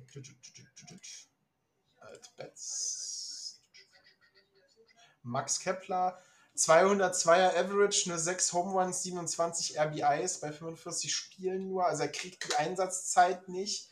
Ähm, ja, also ähm, er hat jetzt keine so gute Saison, dann ist er natürlich auf dem Markt immer noch nicht so viel wert. Aber St. Louis könnte eine Mannschaft sein, die halt auch für so einen jetzt schlechteren Spieler diese Saison, der in den letzten Jahren aber gut geliefert hat, äh, den einkaufen kann. Ich glaube halt vor allen Dingen halt auch mit seiner ruhigen Art und seiner professionellen Art könnte er da diesen Kader noch ein bisschen verstärken. Ähm, kann durchaus sein. Vor allem, wenn Benji Kleiner das irgendwie im Urin hat, dann möchte ich natürlich nicht widersprechen. Eine Möglichkeit ist es. In St. Louis hat da ein Loch im äh, Outfield, da fehlt es halt an Namen, da fehlt es an soliden Spielern. Äh, und wenn man nicht komplett auf seine Minor League AAA, AA Spieler da zurückgreifen will, dann wäre so ein Max Kepler, den man vielleicht von einer Mannschaft, die sich umdenken muss, die umüberlegen muss, die irgendwo Sachen verstärken will, äh, kann man da was, was, was traden. Vielleicht sogar einen Starting Pitcher abgeben, um ihn zu holen, so, so, so einen zweiten oder dritten Rotation-Mann. Ja, ähm, könnte ich mir vorstellen. So, jetzt haben wir die Gerüchteküche genug ange, angeworfen und gehen jetzt in die letzte Liga, und zwar in die American League East. Und in der American League East ist auch das passiert, was äh, wir vor der Saison als fast unmöglich erachtet haben.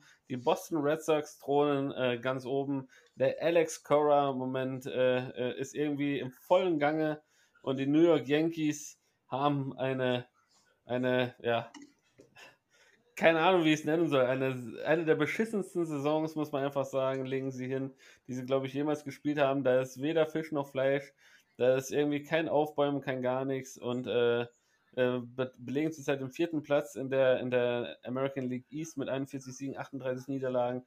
Äh, sind bereits siebeneinhalb Spiele hinter den Boston Red Sox. Ähm, auf Platz 2 die Tampa Bay Rays, ähm, die ja zurzeit ein kleines Loch durchlaufen gefolgt von den Toronto Blue Jays, die sich so ein bisschen gefangen haben, in den letzten zehn Spielen acht Siege geholt haben.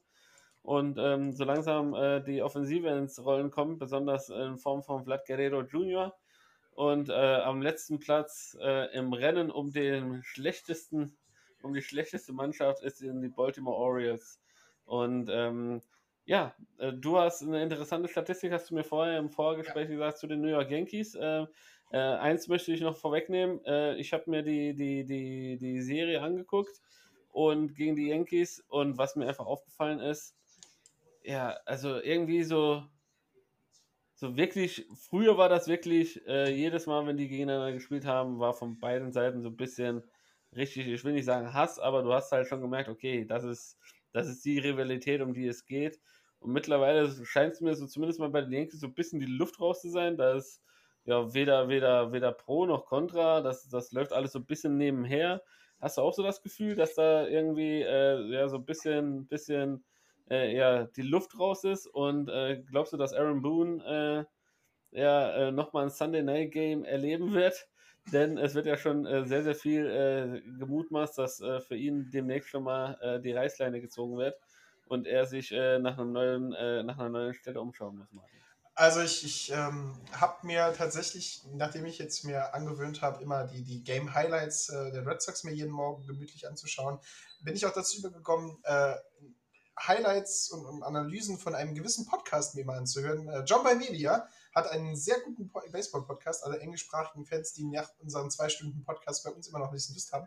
Der redet über ziemlich viel Baseball und ist Yankee-Fan unser halber Podcast besteht aus Yankee-Fans. Deswegen reden sie halt ganz viel über die Yankees und der analysiert halt sein Team ohne Salz. Der analysiert sein Team halt tatsächlich, so wie wir letztes Jahr die, die Red Sox analysiert haben, halt einfach offen und zugeben, wenn sie scheiße sind. Und der ähm, hat drei Gründe. Der hat äh, dreieinhalb Gründe. Äh, der eine Grund ist wahrscheinlich auch der, den du angesprochen hast, dass die Yankees kein Feuer und keine Identität haben. Ähm, die Yankees als Evil Empire funktioniert ja halt einfach nur, wenn, wenn sie stark sind, wenn sie, wenn sie mächtig oben sind. Wenn das Evil Empire, das auf dem vierten Platz in seiner Tabelle steht, das ist nicht evil, ne? das ist nicht, das ist keine Bedrohung, ne? das ist halt so, Stell dir vor, Darth Vader hätte weder Laserschwert, die Macht noch einen Todesstern. Das ist halt einfach ein Mann mit einem Cape- und Atemproblem. Äh, der ist jetzt auch nicht gefährlich. Und so ähnlich ist es halt jetzt gerade für die Yankees, denn die Yankees, den vierten Spirit. Wenn du die Red Sox anschaust, das tut ja genauso, wie ich es jetzt sage, kommst von ihm, hast du eine Mannschaft, die Feuer hat. Du hast eine Mannschaft, die, wenn sie einen Home geschlagen hat, die Person in den Karren steckt und durchfahrt, die Spaß hat, die Lust auf Baseball hat. Das vermisst du ein bisschen bei den Yankees. Klar, du hast immer noch die Starspieler, ne? DJ LeMayo, du hast äh, einen Aaron Judge, du hast einen Stanton, die natürlich alle Star Power mitbringen, aber ähm, die sich alle auch freuen, wenn sie einen Home Run gemacht haben, die hochspringen und sich abklatschen. Aber da fehlen die Rituale, da fehlt das Feuer, da fehlt die Identität, ein New York Yankee zu sein, ein bisschen bei dieser Mannschaft. Murderers Row, Bronx Bombers, das sind alles Namen, die Angst machen. Die Yankees von 2021 sind eigentlich so ein bisschen traurig. Und das zeigen halt auch einfach die Statistiken, denn was hat man komplett außer Acht gelassen bei dieser Mannschaft? Mal abgesehen davon, dass du alle Defensivstatistiken in die Tonne getreten hast, als du die Mannschaft zusammen gedraftet hast, ist Geschwindigkeit. Du hast keinen einzigen Spieler, der gefährlicher, das ein Spieler, der gefährlicher Base Runner ist. Wenn du äh, Gardner ein bisschen davon vorlässt, der in seinem Alter nicht mehr so viele Bases stehlen sollte, weil er sich wahrscheinlich verletzen kann. Ähm, was hat das zum, zum, zum Nachteil? Äh, zwei Sachen. Du hast keinerlei Präsenz beim Bases stehlen, was ja sowieso außer den San Diego Padres kaum noch einer mehr macht.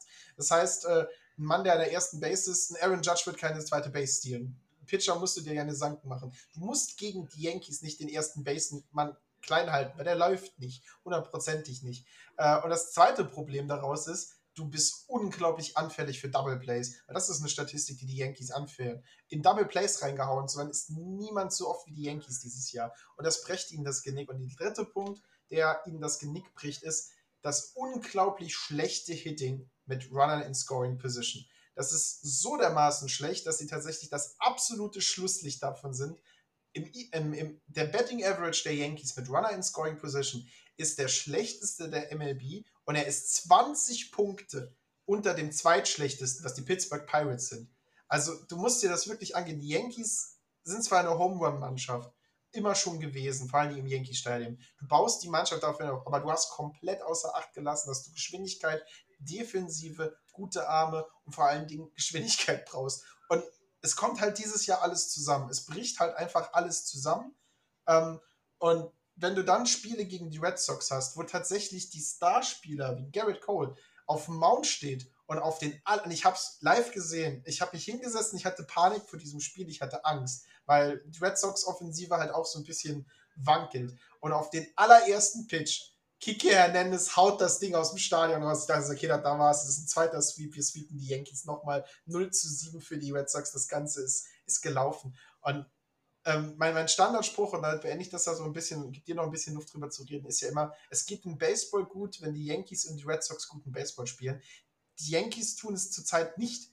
Diese, diese, diese Rivalität fehlt halt jetzt gerade. Und es ist ein bisschen traurig, aber auf der anderen Seite, ähm, kann es halt auch genutzt werden, um vielleicht ein bisschen einen Umbruch im Yankee-Denken zu machen, wenn deine Saison nicht deswegen gewinnt, weil du 640 Home Runs haust. Vielleicht hilft es ihnen, wenn die Pitcher keinen Sticky Stuff mehr benutzen dürfen, aber äh, müssen wir uns alles abwarten, müssen wir alles sehen. Es ist halt nicht die Saison der Yankees. Äh, wir hatten letztes Jahr so eine Saison, Gott sei Dank war unsere Saison letztes Jahr so kurz. Ähm, und die Saison der Yankees ist leider voll. Aber vielleicht kommen sie zurück nach der All-Star Break. Vielleicht, äh, es gibt Trading-Gerüchte, dass sie sich Outfielder äh, besorgen, weil Outfielder brauchen sie auch. Wenn du das, der Kader ist so kaputt. Der Kader ist so kaputt, dass ein Aaron Judge Centerfield spielen muss. Der ist Rightfielder. Der ist ein Powerhitter, der im Outfield steht, weil er nicht so weit bewegen muss. Weil er nicht so schnell genug ist für ein Infield, weil er vielleicht so Ball erhassen und äh, diven kann. Das ist kein Centerfielder, das ist ein Rightfielder wegen seinem dicken Bizeps. Und aus einem gewissen Grund steht er da. Und es ist halt, es, es ist traurig, aber ähm, muss mal gucken, was man tut. Ja, äh, ich finde, Baseball geht trotzdem gut, auch wenn es den, äh, den Red Sox und den Yankees nicht so gut, äh, oder den Yankees in dem Fall nicht so gut geht. Ähm, wie gesagt, es gibt sehr, sehr viele andere spannende Themen. Es gibt sehr, sehr viele andere äh, spannende Mannschaften, die ähm, ja, äh, die Chancen halt nutzen, die ihnen gegeben werden. Und äh, zu den drei Punkten, die du genannt hast, zähle ich auf jeden Fall noch den vierten zu. Und das ist die Physi Physis, äh, Physio-Abteilung, Recovery-Abteilung. Da muss auf jeden Fall meines Erachtens weiterhin was gemacht werden. Und ich glaube, als fünften Punkt, äh, ich fand es damals schon äh, nicht klug, dass man Aaron Boone äh, äh, geholt hat als, äh, als Manager, ähm, da ich ja auch in der, in der, schon in der ersten Saison ihn nicht gut gesehen habe, ihn, ihn, ihn nicht in bestimmten Situationen sehr fragwürdige Entscheidungen, die er da getroffen hat. Ähm, und dementsprechend glaube ich, ja, äh, muss man halt sehen, was jetzt überhaupt noch auf dem Markt ist, was überhaupt möglich ist, äh, äh, um, um das Ganze eventuell nochmal zu drehen. Aber äh, ja, äh, es bleibt abzuwarten. Ich glaube, diese Saison wird auf jeden Fall kein äh, Playoff Baseball im Yankee Stadion gespielt werden, außer außer das große Außer ist in der im, im Trade-Bereich geht noch was und ähm, sie können da eventuell noch ein, zwei gute Griffe machen und ähm, ja, sich vielleicht ja, von dem einen oder anderen Spieler trennen, ähm, der, der ihnen so ein bisschen äh, zur Last fällt. Ähm, nichtsdestotrotz bleibt noch festzuhalten, bevor wir jetzt gleich äh, äh, unseren zweistündigen Podcast hier tatsächlich beenden. Ähm, die Toronto Blue Jays, überragende Mannschaft, Vlad Guerrero Jr., äh, überragende Statistiken, äh, ähm, führt quasi die MLB im Average, 344er Average, führt die MLB in OPS mit 1130 ähm, und das ist einfach, ja, dem Kerl äh, scheint es gut getan zu haben, dass er in, den, in der Offseason ein bisschen Sport gemacht hat, wirkt drahtiger, wird schneller, äh, wirkt auch viel, viel, äh, ja, ja, gesünder und ähm, ist auf Platz 2 der Home Run Liste äh, hinter einem gewissen Shohei Otani, keine Ahnung, den Kerl, den kenne ich noch nicht so gut, mit 28 Home Runs und Vlad Guerrero 26 Home Runs, gefolgt von Tatis Jr. mit 25 Home Runs und Kyle Schwaber ebenfalls. Also es ist auf jeden Fall sehr, sehr, sehr viel los in der MLB und die Toronto Blue Jays dürfen wir natürlich auch nicht vergessen. Äh, die Tampa Bay Rays, äh, da gab es noch ja, einen interessanten, einen interessanten äh, Nebeneffekt wir haben mit, äh, wo ist er? Lass mich noch einmal kurz gucken. Äh, mit äh, Wanda Franco haben wir das erste 2001er Kind, äh, also das aus diesem Jahrtausend, äh, in diesem Jahrtausend geboren wurde in der MLB. Und der Junge hat gegen äh, die Boston Red Sox auch seinen ersten Home Run direkt gehauen im ersten Spiel mit 20 Jahren, das Top Prospect der Tampa Bay Rays. Also auch dazu herzlichen Glückwunsch und eine erfolgreiche Karriere und auch, ich glaube, da hat noch ein schönes Play gemacht in dem Spiel außerhalb von seinem Home Run. Ähm, da dürfen sich, glaube ich, die Tampa Bay Ray Fans auf einiges freuen. Und ähm, ja, ich würde sagen, Martin, äh, wir haben ja gesagt, die, die, äh, die ähm, äh, All-Star Week ist, ist, ja nicht allzu weit entfernt und wir wir, wir, nähern die, wir nähern uns ja quasi der finalen, äh, der finalen Line-Up und äh, da, da, da wird noch ein bisschen gewotet und wir haben uns verabredet, heute machst du keine, keine, äh, keine Funny Story, sondern du wirst heute deine, deine Starting Nine quasi benennen. Ähm, musst du auch nicht kommentieren, sondern einfach nur so, wie du das denkst. Und dann beschließen wir den Podcast für heute und nächste Woche ziehe ich nahtlos nach, Martin. Also wir lauschen deiner Starting Nine für dieses All-Star-Game. Und übrigens, ein netter Side-Effekt, in All-Star Games werden keine sticky Substanzen kontrolliert. ja? Also da darf fleißig weiterhin äh, geklebt und geklappert werden. Und die äh, Pitcher dürfen dann sich noch mal ein bisschen austoben. Martin.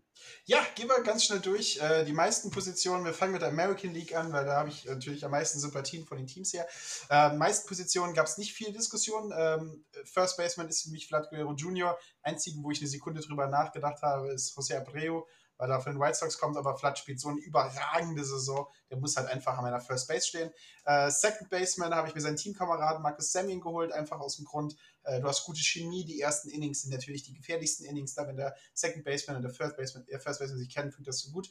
Äh, Altuve spielt eine überragende Saison, aber ich möchte Semien lieber sehen und LeMayu ist ein Yankee, deswegen fährt er für mich sowieso raus. Äh, das ist diese schöne Vote hier, es ist alles, es ist hier alles äh, äh, schuster ich meiner Lieblingsmannschaft zu. Genau dasselbe an der Third Base. Da steht ein Boston Red Sox-Mann, da steht Raffy Devers für mich. Äh, Moncada habe ich eine halbe Sekunde drüber nachgedacht, aber Raffy Devers mit seinem schönen Sunny Boy mit seinem schönen Milchbubengesicht gehört da an die dritte Base im All-Star-Trikot. Ähm, Shortstop war tatsächlich eine längere Überlegung, weil ich Bo Bichette halt auch unglaublich gut finde und ein unglaublich äh, freundlicher und netter Spieler ist. Aber die X-Men-Sender Bogarts mit 327 Average, 13 Home Runs, 47 RBIs und On-Base äh, OPS von 941 einfach mein Shortstop für die American League. Äh, kommen wir zum Catcher. Äh, da habe ich mich äh, habe ich ein bisschen länger überleben müssen, aber habe mich äh, als Catcher dann doch für Yasmani Crandall entschieden. White Sox-Spieler, guter Mann, guter Arm, gute Offensive, guter Spieler allgemein. Kommen wir ins Outfield. Outfield hat man natürlich immer ein bisschen mehr Auswahl, das muss, muss man da irgendwie äh, ein bisschen cutten. Äh, die ganze Welt votet, votet, für Judge, also vote ich nicht für Judge, weil er ist ein Yankee-Spieler.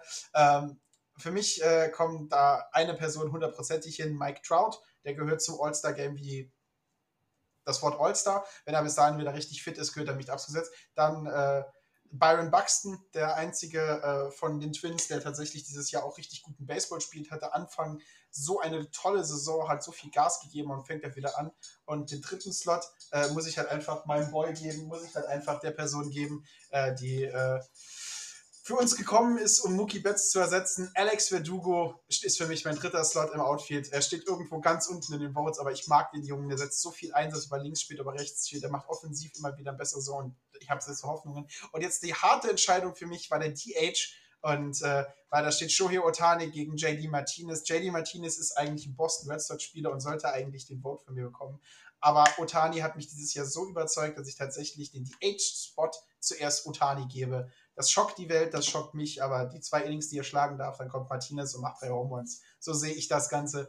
Äh, ja, und gehen wir durch die National League. Die National League äh, mache ich ein bisschen schneller, weil da ist halt sehr viel Sympathie für die einzelnen Spieler. Freddie Freeman ist meiner Meinung nach einer der sympathischsten First Baseman aller Zeiten. Second Base steht bei mir Adam Fraser, der einzige Pittsburgh Pirates Spieler, der überhaupt irgendwelche namentliche Erkennung findet dieses Jahr. Deswegen soll man ihn gleich in die Second Base spielen. Third Base Chris Bryant. Ich mag den Mann einfach. Ist ein sehr guter Third Baseman, hat sehr viel Erfahrung und ist auch ein sehr positiver Spieler. Shortstop Fernando Tatis Jr., wer letztes Jahr bei MLB The Show mir gefühlt 36 Home Runs äh, gebracht hat, darf halt auch ein All-Star-Spiel nicht fehlen. Outfield Mookie Betts, the man himself. Äh, in meinem Herzen immer noch ein besonderer Platz, auch wenn ich ihn gemojot habe, ich ihn gejinxt habe, dass er weggetradet wird, damals in dieser Zugfahrt von London nach Hause. Äh, dann Bryce Harper, dieses Jahr nicht so eine tolle Saison, wie man es von ihm erwartet, aber dennoch ist er für mich ein Spieler, der ins All-Star-Gaming reingehört, einfach nur wegen seiner Art. Und dann Outfielder, für habe ich immer so eine, eine, eine Wahl von einem Spieler, der nicht so weit oben ist. Jock Peterson äh, ist jetzt ein Cubby, hat mir schon als Dodgers richtig gut gefallen, ist eine Person, die auch im Home Run Derby immer wieder richtig Gas gibt, ist ein junger Spieler. Ähm, ich habe damals gesagt, die Cubbies haben einen jüngeren Kyle Schwaber bekommen. Ähm, der hat eine große Zukunft als Power-Hitter im Outfield und ist für mich halt jetzt schon ein All-Star. Und Catcher gibt es keine Diskussion in der National League. Das Pasta Posey. Thema gegessen. Der Mann spielt so eine Saison, der Mann ist einfach ein All-Star, der atmet All-Star-Luft. Die Pitcher sind ja äh, noch nicht gewotet, die Pitcher, wer startet, weiß ich gar nicht, ob wir es großartig voten dürfen, wie dieses Jahr die ganze Sache ist. Aber so sieht es für mich aus und äh, wenn ihr mir zustimmt, wenn ihr das anders seht, äh, geht einfach auf MLB de slash allstar, da könnt ihr in den Ballots voten. Macht einen Screenshot davon und schickt das auf unseren Instagram-Account. Mich würde es halt sehr freuen, zu sehen, wen ihr da hinsetzt. Vielleicht erklärt doch in zwei, drei Worten, warum ihr die Person da hinsetzt. Das würde mich richtig freuen. Und äh, ob Dave meine Aufstellung unterstützt, ob Dave wild am Kopfschütteln ist, so wie ich ihn jetzt sehe, äh, zu Hause ist es scheinbar nicht so schlimm, meine Aufstellung, aber das werden wir nächste Woche genauer hören, wenn äh, David Decay Just Doubles Kernia der Name wird immer länger. Ne? Ich muss beim nächsten Mal so einen Spickzettel machen, wie viele Spitznamen ich dir gegeben habe, äh, was er dazu sagt. Schaltet dafür nächste Woche wieder ein. Dann gehen wir durch über die, die All-Star äh, von Dave. Und ich glaube, die Woche drauf könnten wir sogar rechtzeitig kommen mit den finalen Lineups. Und dann können wir unsere Lineups so ein bisschen vergleichen. Also, David, Dankeschön. Es war mir wie immer ein Fest und ich übergebe dir für das Outro diesmal. Ja, äh, mir bleibt auch nichts anderes zu sagen. Ich hoffe, ihr konntet die zwei Stunden ein bisschen genießen, ein bisschen äh, ja, Genugtuung, äh, äh, Recovery von unserem äh, Off-Week und äh, Off-Tag gestern. Ähm, Martin hat schon gesagt, wenn ihr uns gerne eure, eure Starting Nine äh, schicken möchtet, dann tut das gerne über die Social Media Kanäle. schreibt uns, äh, wie ihr das Ganze seht. Und äh, wir, äh, wir posten das dann gerne auf unserer Seite.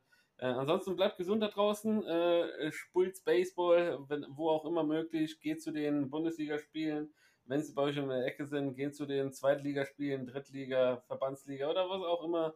Äh, guckt euch das an, probiert es selber aus, äh, spielt, unterstützt eure Mannschaften und äh, bleibt vor allem gesund, bleibt sauber und wir hören uns nächste Woche wieder, wenn es wieder heißt Ball Beated Baseball, Strike and Network. Ciao, ciao. Tschüss. And Harper to center. Way back. way back. See you later.